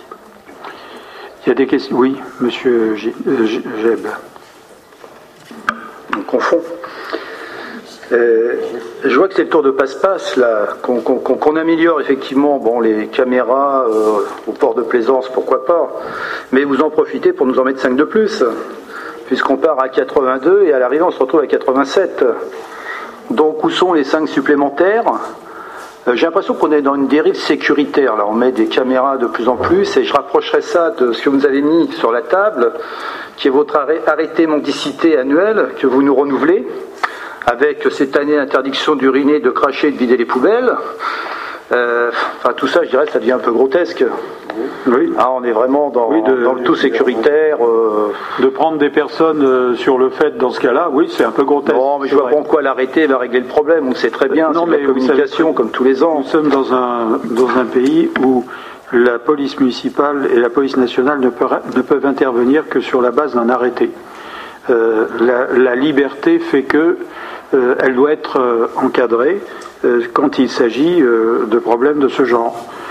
D'autres euh, collectivités, et non des moindres, qu'elles soient de gauche et de droite, jouent sur la salubrité et la mendicité pour un certain nombre de raisons qui sont les leurs, mais qui, qui nous concernent aussi. Alors en ce qui concerne le nombre de caméras, en réalité, quand nous annonçons un chiffre concernant les caméras, nous intégrons des caméras qui existaient déjà alors, monsieur Echel, En fait, en effet, pour un, banquier, avoir un problème de chiffre, c'est quand même embêtant. Donc, les huit caméras n'étaient pas dans le dépôt initial en préfecture. Donc, comme elles sont récentes, on les a rajoutées à la demande en préfecture parce qu'on ne fait pas une demande à chaque fois qu'on rajoute des caméras, on les rajoute par vague. Sinon, on solliciterait systématiquement en fait le conseil de euh, au niveau de la, la préfecture par rapport aux, aux, caméras. Donc, on avait 16 caméras au port de Plaisance, on passe à 11, donc ça nous en fait, on en diminue de 5 et on en rajoute 10. Donc 10 moins 5, ça fait plus 5. Mon cher Sébastien, je sais peut-être pas compter, mais dans ce cas, tu sais pas écrire. Euh, parce que moi, quand je mets 82 caméras, c'est ce qui est écrit, et à la fin 87, ça fait plus 5. Alors que tu fasses des additions, je veux bien. Bah oui. Dans ce cas, le chiffre 82 plus 5, ça fait bien plus 5 caméras en tout, oui, c'est ça. Voilà, c'est bien ça. Non, mais on est d'accord, oui. Et en effet, 5 caméras dans le décompte que l'on a, on en, on en, a bien 16 sur le parking du port que l'on supprime, oui. on en rajoute 11 nouvelles. Et on en place 2 Plus 2, plus 8. Oui. Et le solde, ça fait bien plus 5 uniquement. Et dans les plus 2, euh, ce sont celles aux abords du lycée. Euh, Tout à fait, ce sont les deux lycée qui collège sont Branly. Lycée collège Branly, en effet. Oui. Bien, y a-t-il des. Oui, vous, vous vouliez intervenir? S'il vous plaît, oui, monsieur. Oui, je, je voulais vous dire euh, la raison pour laquelle je voterai contre cette résolution parce que je suis personnellement un petit peu fatigué de ces modes euh, sécuritaires, comme nous disait William, sur la vidéosurveillance. Parce que pour moi, une vraie politique euh, de dissuasion, c'est pas couvrir toute la ville avec de la vidéosurveillance, même si ça peut représenter quelques avantages a posteriori pour traquer des auteurs de délits. Mais c'est plutôt privilégier la présence humaine des forces de police. Rien ne remplace la présence humaine, c'est elle qui rassure, c'est elle qui dissuade. Rien ne vaut une présence policière de proximité, pas forcément nombreuse, mais constante et régulière à certains endroits sensibles à la commune, comme par exemple le pont de Mulhouse, euh, qui serait seul à, assurer, apte à assurer la sécurité des personnes et des biens, et empêcher notamment l'occupation de plus en plus fréquente du domaine public, souvent dans un but d'entrave et d'intimidation par des individus qui se livrent à, à leur petit et gros trafic. Et là, je ne fais pas référence aux mendiants, mais effectivement à des vrais délinquants. Or, la vidéosurveillance a un caractère dissuasif non, non prouvé dans ces circonstances. La vidéosurveillance, c'est l'abandon des territoires. C'est une manière de déserter les territoires de la République et de les laisser à d'autres qui, eux, sont sur le terrain et y font régner leur loi, celle du plus fort. La vidéosurveillance, c'est la désincarnation de la politique sécuritaire et donc de la République. C'est se mettre à distance de la réalité. Faire le choix de la vidéosurveillance, c'est faire un choix politique, celui du désengagement progressif de l'État de la de terrain.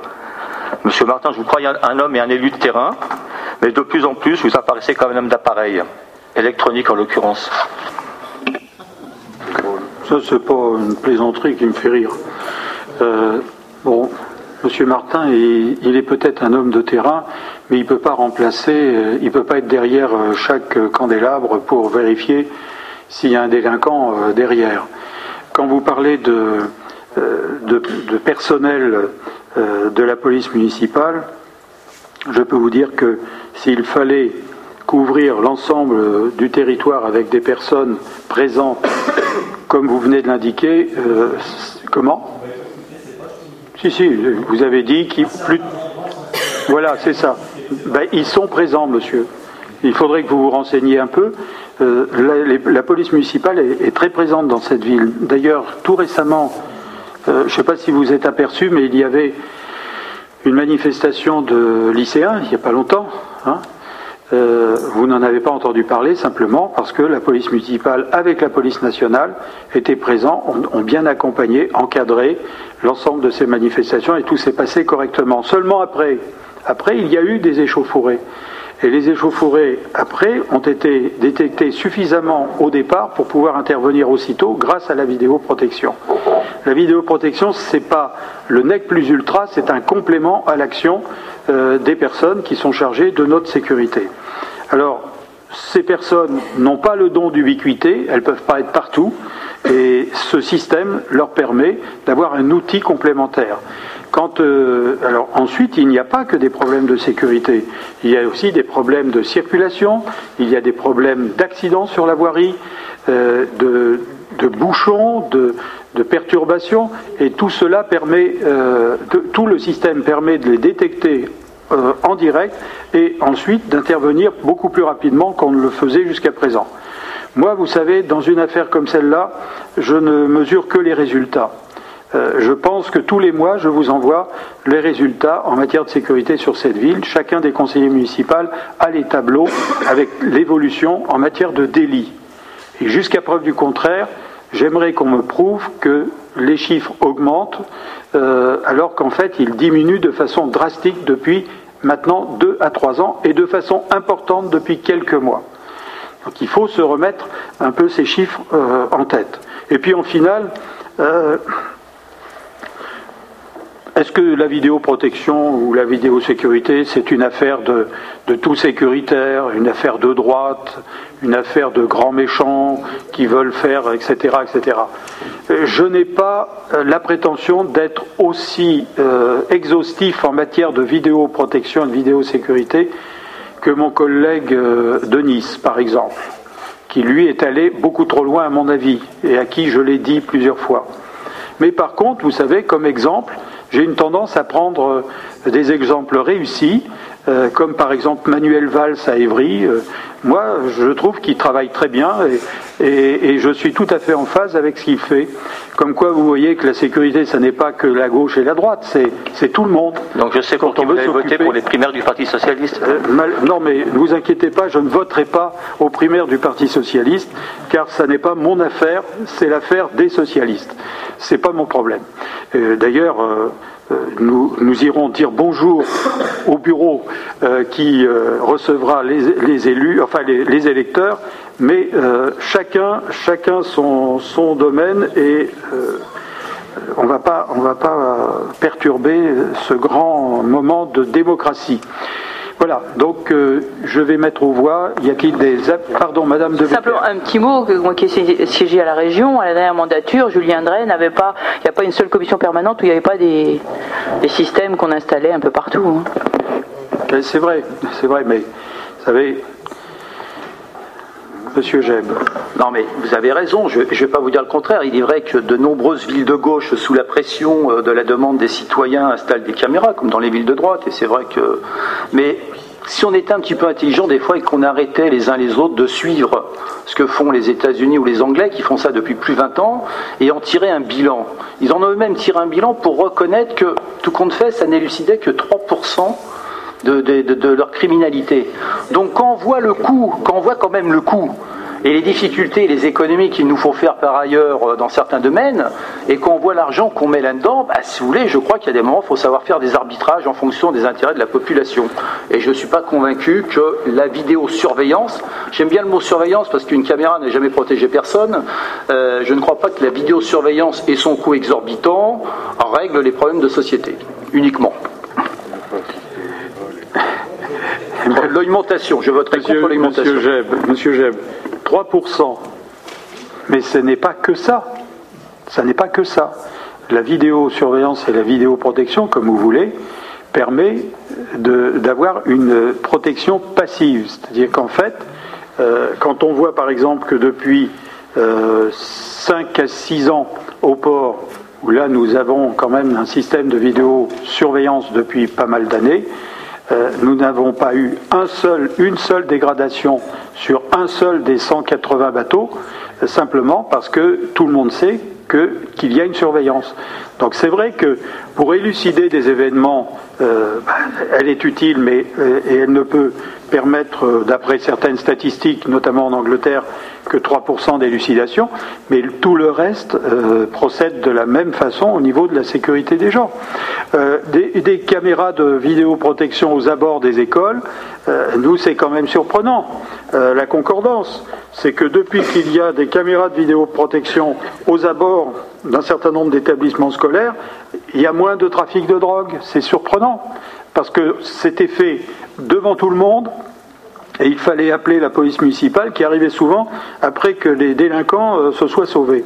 Donc tout cela euh, est un ensemble et on ne peut pas avoir un avis définitif euh, sur un tel dispositif. Ce qui est certain, c'est que je pense que l'une des missions des maires associée à l'État, parce que je tiens à vous rappeler quand même ce qu'a dit, ce qu'a déclaré Sébastien Echen, euh, l'État nous accompagne à 50%. Donc qu'on ne dise pas que l'État se décharge sur les collectivités, puisque l'État prend sa part dans un procédé, un système, d'ailleurs que nous partageons au plan de l'exploitation avec euh, la police nationale. Monsieur, euh, Monsieur Arazi, oui. Oui, je, partage l'avis. Euh... Mais attendez, vous venez d'arriver seulement? Oui, mais j'ai écouté ce que vient de dire ah, vous voisin, vous euh, écoutiez dehors? Non, je, si vous me laissiez finir la phrase, j'allais finir et dire que je partageais l'avis de William Jam. Eh bien, écoutez, c'est très bien. Euh, première chose. Deuxième chose. Donc il y a un rapprochement. Écoutez, je, vous laisse. Sur le plan des idées. Oui, sur le plan des idées. Euh, la, question que je vous ai posée en commission des finances, et qui à mon avis est, connexe à, ces déploiements de, moyens, c'est que euh, la vidéosurveillance est inerte. Sauf que ça fait maintenant... J'ai reçu quatre textos aujourd'hui d'un Nogentais euh, qui, qui est confronté à des problèmes de voisinage euh, il, avait essayé de faire appel à la police euh, nationale dans un premier temps. On ne prend pas ses plaintes. Ensuite, euh, il se trouve, il est venu me voir à ma permanence d'élu. J'ai été voir avec lui la police municipale et la police nationale, et au final, c'est de pire en pire. il ne se passe rien, et plus grave, sa femme s'est fait personnellement agresser deux fois dans les derniers jours. Donc, quelque part, moi, ce, que, je vois au travers de cette illustration, la difficulté d'un couple nojentais. Et comme vous le savez, j'avais fait état aussi de plusieurs autres cas. Euh, c'est ça la question. Ce c'est pas qu'on mette des caméras euh, de vidéosurveillance partout, c'est que on agisse concrètement pour qu'on évite euh, des problèmes à venir, et peut-être des problèmes graves, en particulier pour ce, pour ce couple. Donc, pour moi, c'est ça. Il y, a, quand même un problème, c'est on met des caméras, très bien, mais dans la réalité, aujourd'hui, il est extrêmement difficile de, porter une plainte, et vous le savez, je vous ai fait état de, plusieurs, plusieurs cas. Et, euh, donc concrètement, euh, quels, sont les, quels sont les moyens Écoutez, monsieur, monsieur euh, Arazi, ça, nous intéresse si, si, non, non, mais attendez, si ce sujet est aussi important, pourquoi vous attendez le conseil municipal pour en parler? Pourquoi ne sont-ils pas allés voir la police municipale? J'ai été personnellement voir le monsieur Hébert. Euh, eh je suis venu deux fois à la police municipale et j'ai été deux fois à la police nationale. Eh bien voilà. Voilà. Donc et, donc je pense quand même que ça a dû remonter jusqu'à vous et je et je me tiens à, je tiens à disposition les, quatre textos que j'ai reçus. Il semble donc Bon, moi je, me fais l'écho de, ces, de ces nojentais qui vivent à Calvaire et qui ne voient rien se passer. Ah Donc je ne voudrais pas qu'on mette des caméras de vidéosurveillance. Je veux, en tout cas, je vous demande, en tant que maire, d'intervenir pour solutionner euh, les attentes des nojentais qui sont dans des difficultés de sécurité. Bien. Y a-t-il des abstentions Des votes contre? Deux Trois Je vous remercie. Euh, Madame Gastine. Modification du tableau des effectifs. Alors, dans le cadre de la rentrée 2011-2012 au conservatoire, il convient de créer, euh, en raison du nombre croissant d'inscriptions, euh, il convient de créer un emploi d'assistant spécialisé d'enseignement artistique à temps non complet et à raison de 6 heures hebdomadaires. Et de plus, l'accroissement du nombre d'inscriptions au centre Nogenté d'initiation sportive nécessite la modification du temps de travail d'un éducateur des, des, activités physiques et sportives et pour le faire évoluer de 18 heures à un temps complet. C'est ça. Y a-t-il des questions?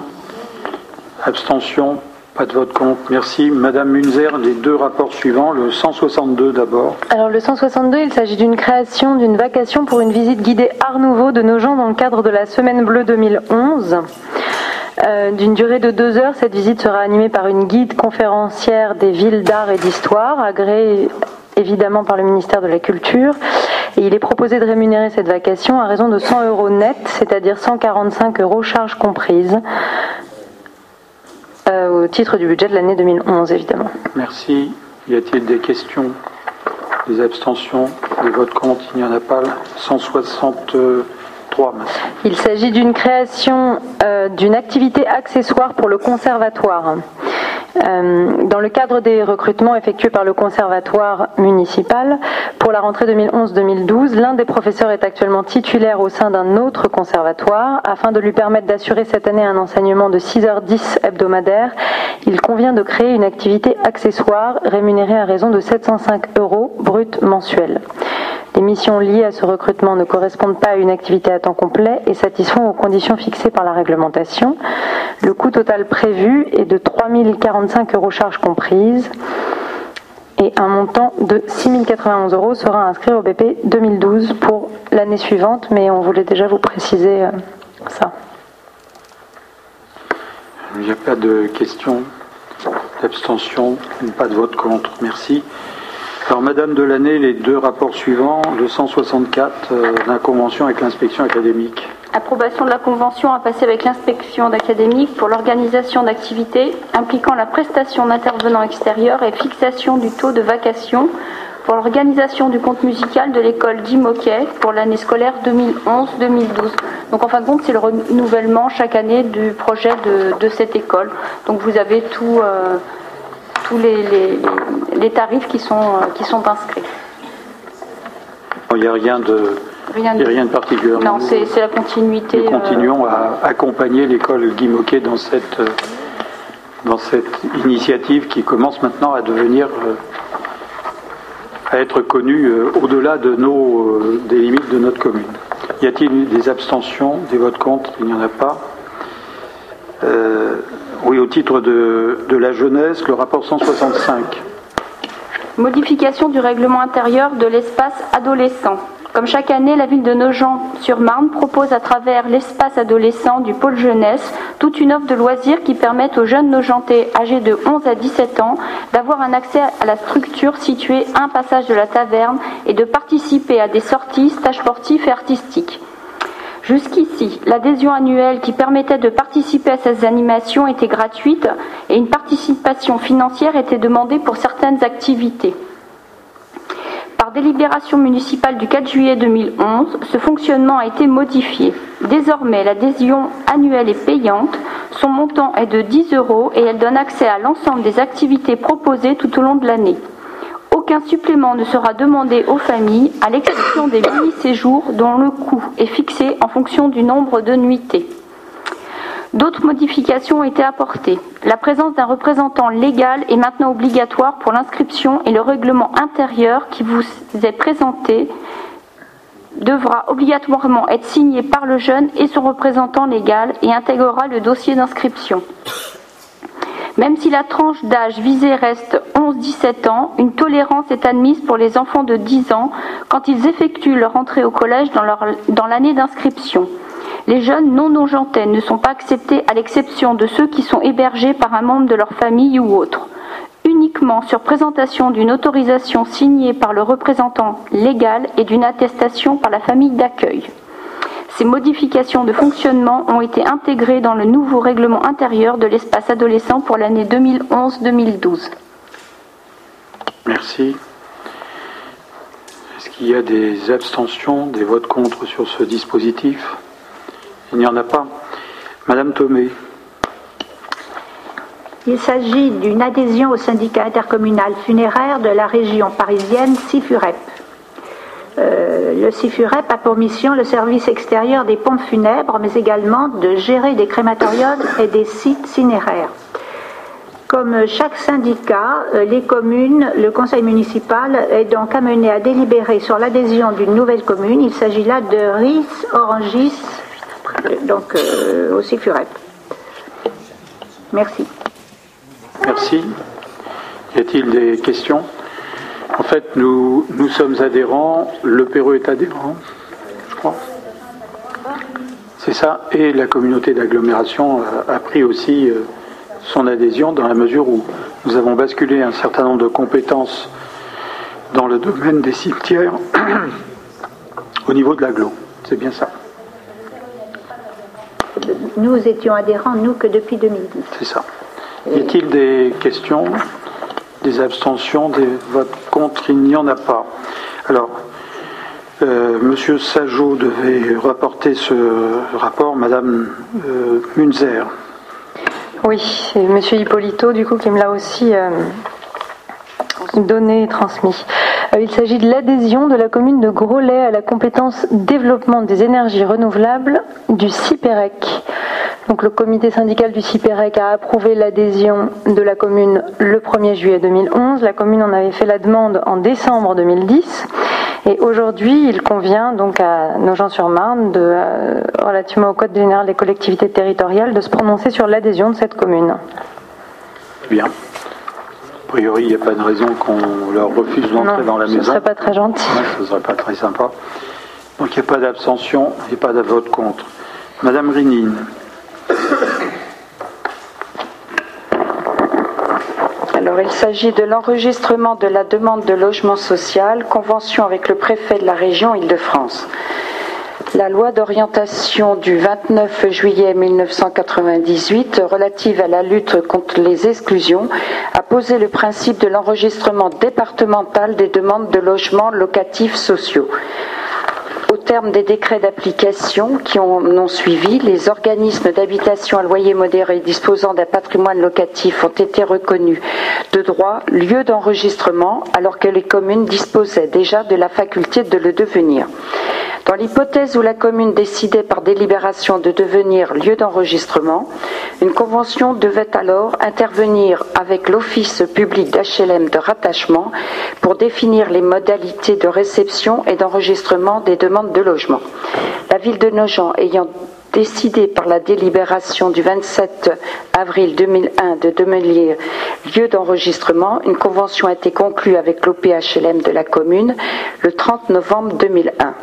Il est écrit 2011, mais c'est une erreur de frappe.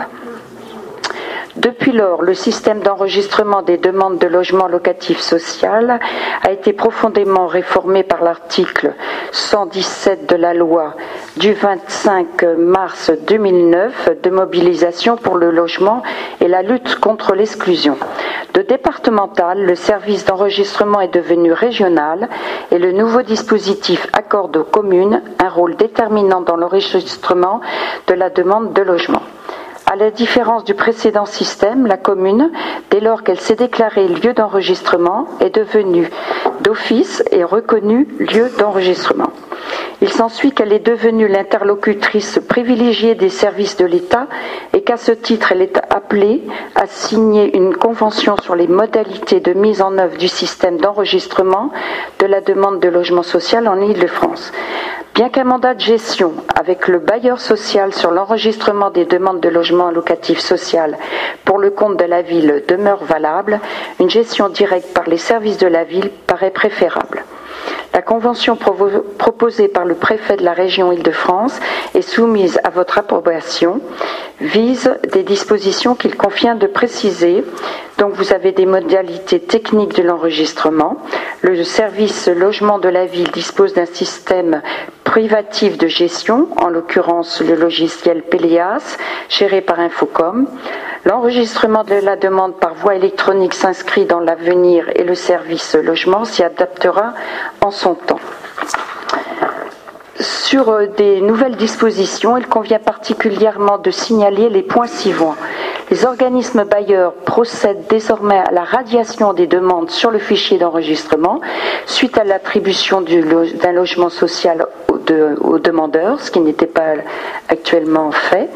Les préavis de renouvellement aux demandeurs seront désormais adressés par le gestionnaire régional et non plus par le service d'enregistrement local.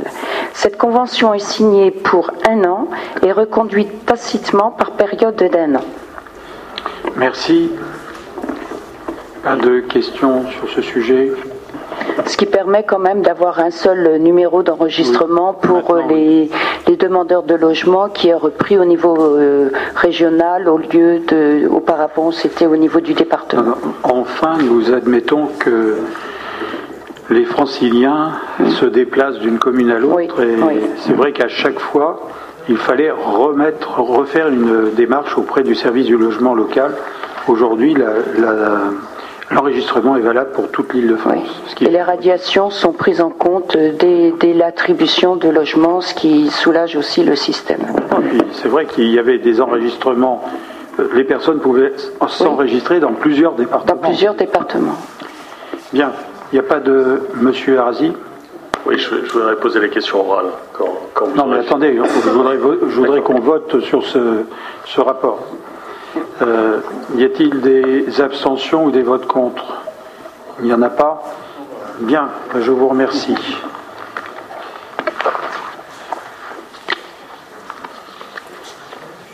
Je crois que l'ensemble des rapports est, maintenant euh, euh, épuisé. Nous non, bien sûr. Vous vouliez prendre la parole? Oui, merci. Donc, j'ai, euh, première, première chose, j'avais posé deux questions orales lors du précédent conseil municipal. Euh, je crois n'avoir reçu qu'une seule réponse. Et donc, euh, normalement, il était prévu que à l'autre conseil municipal, vous puissiez me répondre. Est-ce que vous avez prévu de me répondre oralement ou... Non, non, j'ai fait le point sur ce deuxième sujet dont vous avez fait état l'autre jour. Euh, j'ai un dossier que j'ai ouvert à titre personnel en 96, à l'époque euh, où je n'étais que conseiller général. Et je dois avouer que le résumé aujourd'hui me paraît difficile. Par conséquent, je vous transmettrai euh, l'ensemble des documents, mais je ne pense pas que cela va apporter des réponses, disons, intéressantes pour les personnes qui vous ont contacté, dans la mesure où euh, l'ensemble du dispositif concernant le- les nuisances et les vibrations au droit de la nouvelle corniche ont été étudiés par la, RATP. Il y a un certain nombre d'interventions qui ont été faites sur les, rails, puisque les rails ont été rabotés, remis et reprofilés, et que les mesures qui ont été euh, décidées, enfin qui, ont- été faites à l'époque, euh, je pense d'ailleurs en 2001 notamment, ont prouvé que le vrai problème ne venait pas euh, de, des, rails et du ballast, mais venait des fondations euh, de la euh, nouvelle corniche. Donc l'intervention devait être faite non pas par la RATP, puisque les mesures prouvent que tout a été fait au niveau des ballasts et au niveau du, du maintien de la fixation des rails sur les ballasts pour limiter la, transmission de, vibrations, mais que le bâtiment étant très proche et, les fondations étant au-dessus euh, du niveau de, de- ces rails, eh bien, euh, reçoivent l'ensemble des vibrations, alors qu'en fait, les, fondations auraient dû être plus basses pour être en dessous du niveau des rails. Donc tout cela est dans un document que je vous transmettrai. Euh, ça vous, ça vous permettra, ça vous permettra d'éditer avec des documents à l'appui le numéro 6 de votre, de numéro 7 de votre euh, tract, euh, la lettre des élus. Je vois que vous suivez la comptabilité. oui, oui, je parce que J'étais comme c'est la lettre, comme, comme c'est la lettre des élus, vous pourrez dire donc à vos lecteurs euh, la- que l'ensemble du dossier vous a été transmis par le maire et, et autorisez-moi d'ailleurs à, à faire un article dans ce domaine sur votre document. Vous savez, je n'ai pas peur, moi, de, de vous donner la parole. Bien, allons-y, allons-y. Alors, trois, trois questions orales. Ah non, c'était deux la dernière Non, fois. mais attendez, excusez-moi, mais le nombre n'est Pourquoi pas vous m'écrivez pas Pourquoi vous ne m'écrivez pas Non, mais je vous ai écrit d'abord. Une des, une des questions était écrite. Non, non, Et je vous rappelle, attendez, je vous ai écrit, euh, j'ai la copie avec tous les accusés de réception. Je vous ai écrit, écrit le 21 septembre. Or, il se trouve que, comme nous sommes dix jours après le 21 septembre, normalement, vous auriez dû me répondre C'est lors de ce conseil C'est municipal. vous qui allez Mais c'est- maintenant Il se me trouve que là, j'ai le règlement intérieur. J'ai le règlement intérieur et euh, à ce titre, voilà, je vous ai écrit. Mais je ne vais pas commencer par cette question. Je vais, je vais commencer. euh, Et ça ne par- doit pas être du systématisme, monsieur Harzi. C'est je, pas un je rendez-vous je vous l'ai permanent. dit, euh, trois questions orales seront posées à chaque conseil municipal. Ah non, ça vous pouvez pas. Mais si, Vous euh, monsieur le maire, je, Bah je écoutez, peux le nous allons faire, modifier c'est dans le règlement intérieur. Non, et mais et c'est le droit des Ima- élus. Imaginez que chacun de nos élus pose à chaque fois trois le questions. minimum, le minimum que vous vous intéressiez aux, aux questions qui sont posées par des Nogentais. Donc là, je, je Bon, écoutez, ça suffit comme ça. Les, les- les- procès de ce genre. euh, non, non. Les, les remarques de ce genre, je pense qu'il vaut mieux que vous les gardiez pour vous. hein.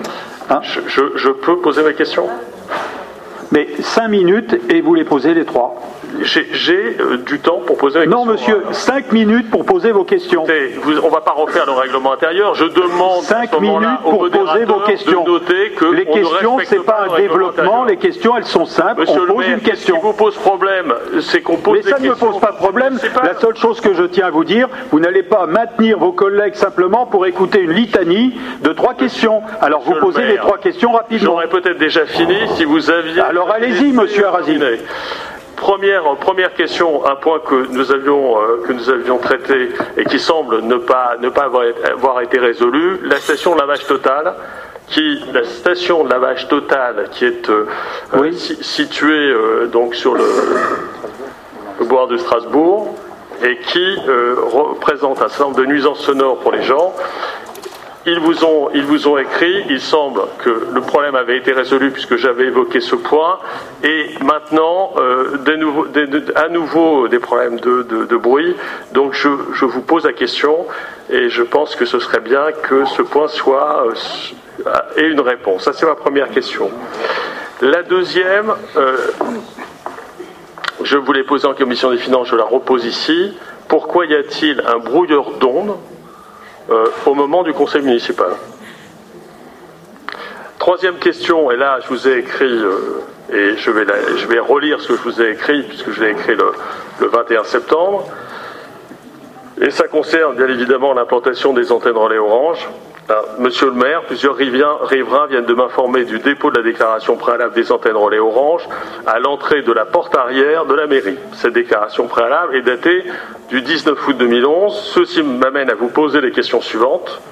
N'aviez-vous pas en conseil municipal annoncé aux élus présents qu'aucune installation ne serait réalisée avant une, une décision à venir de ces derniers et la tenue préalable de la commission sur les antennes relais, comme prévu d'ailleurs dans votre charte signée avec les opérateurs?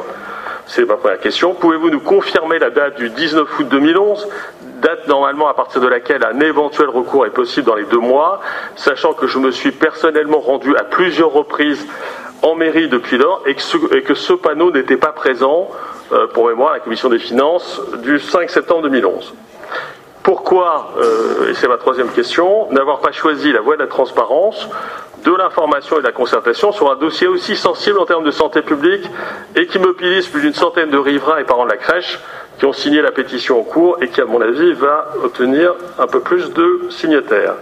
Et voilà, donc c'était mes questions et j'ai été donc à trois reprises aussi au service environnement qui n'a pas été capable de me donner la date à laquelle a été apposé le panneau à l'arrière, et j'espère que vous nous donnerez ce soir, date à partir de laquelle d'éventuels recours juridiques peuvent commencer. Donc est-ce qu'on peut avoir cette date euh, Est-ce que vous la connaissez?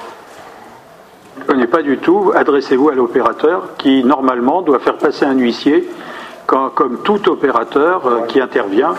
Pour, Et quand on demande cette date au service environnement et que ça fait quatre jours et qu'on vous dit on vous rappelle dans la journée, euh, ils, ils ont reçu, euh, ils n'ont pas l'information, ils peuvent pas la demander à l'opérateur. euh, il faut que ce soit nous, riverains ou élus, qui demandions ces informations.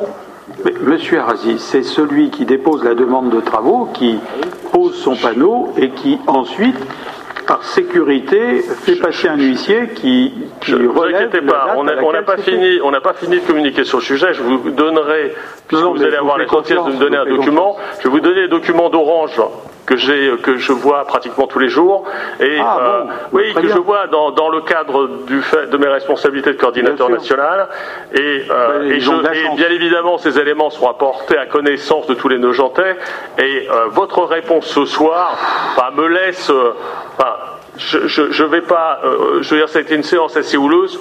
Je ne vais pas dire ce que je pense de votre réponse. Mais je n'ai pas répondu. C'est quand même terrible. Je ne suis pas tenu. Mais moi, ça ne me fait pas rire. Oui. Mais j'aime vous dire que vous allez devoir quand même. Non, mais qu'est-ce que ça veut dire, ça? Qu'est-ce que ça veut dire Monsieur le maire, vous devez des, Vous des allez quoi informations. Vous non, mais vous devez ces informations Non, aux mais vous allez quoi, monsieur Non, vous devez ces informations aux Nogentais. Mais à quel Nogentais Mais aux Nogentais, vous avez des riverains, vous avez des parents Oui. d'élèves. Ben, ils ont. Et, et- et- Dans un- les et des élus qui vous écrivent, et à partir de là, c'est la Non, moindre monsieur, des choses. Je ne vais pas commencer la discussion parce que vous êtes particulièrement euh, objectif dans toutes vos remarques. Euh, Concernant les antennes relais, je ne sais pas qui crèche, est objectif. Vous me laissez finir, bon sang. C'est vous qui posez les questions et vous faites les réponses en même temps.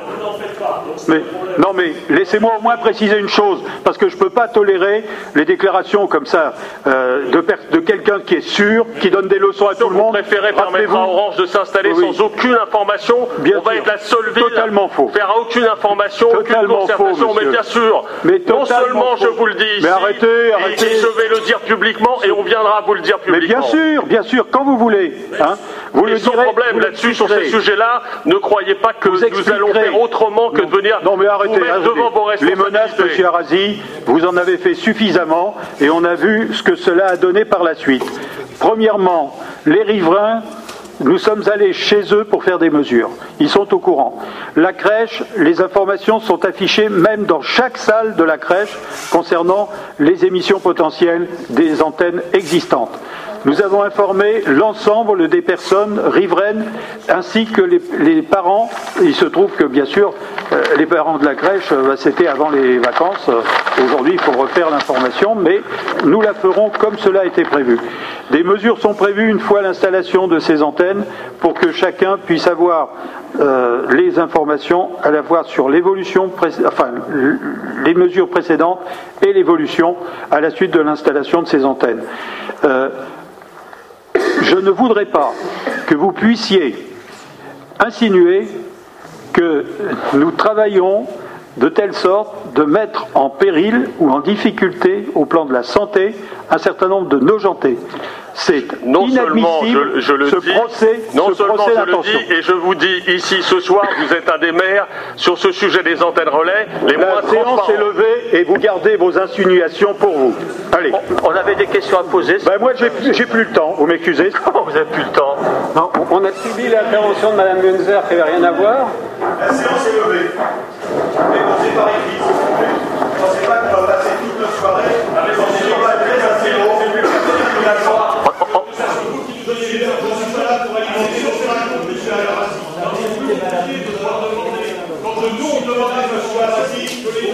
alimenter nos déclarations. Si quelqu'un a un pas qu'on va s'écrire comme ça pendant les les trois prochaines années, hein, ça suffit. Je veux dire, non mais attendez, je laisse faire cette partie. Je vous ai dit, je dis en face. Ça suffit, les trois prochaines années, ça suffit. Mais c'est un peu d'abord. Et qui êtes-vous Et qui êtes-vous, monsieur Abadi Qui est sous Grâce à moi. Vous êtes en milieu grâce à moi. Grâce à moi. Allez, allez. Le ridicule ne tue pas, monsieur vous cette communication, on va la continuer. Il y a les faits qui sont faits. Vous bien. Un jour, un jour, je me demanderai si ce que vous dites est véritablement. Donc, je. Je pas la folie, est.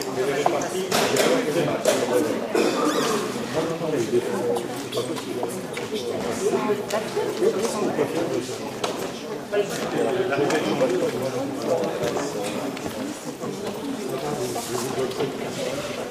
je vais prendre ça.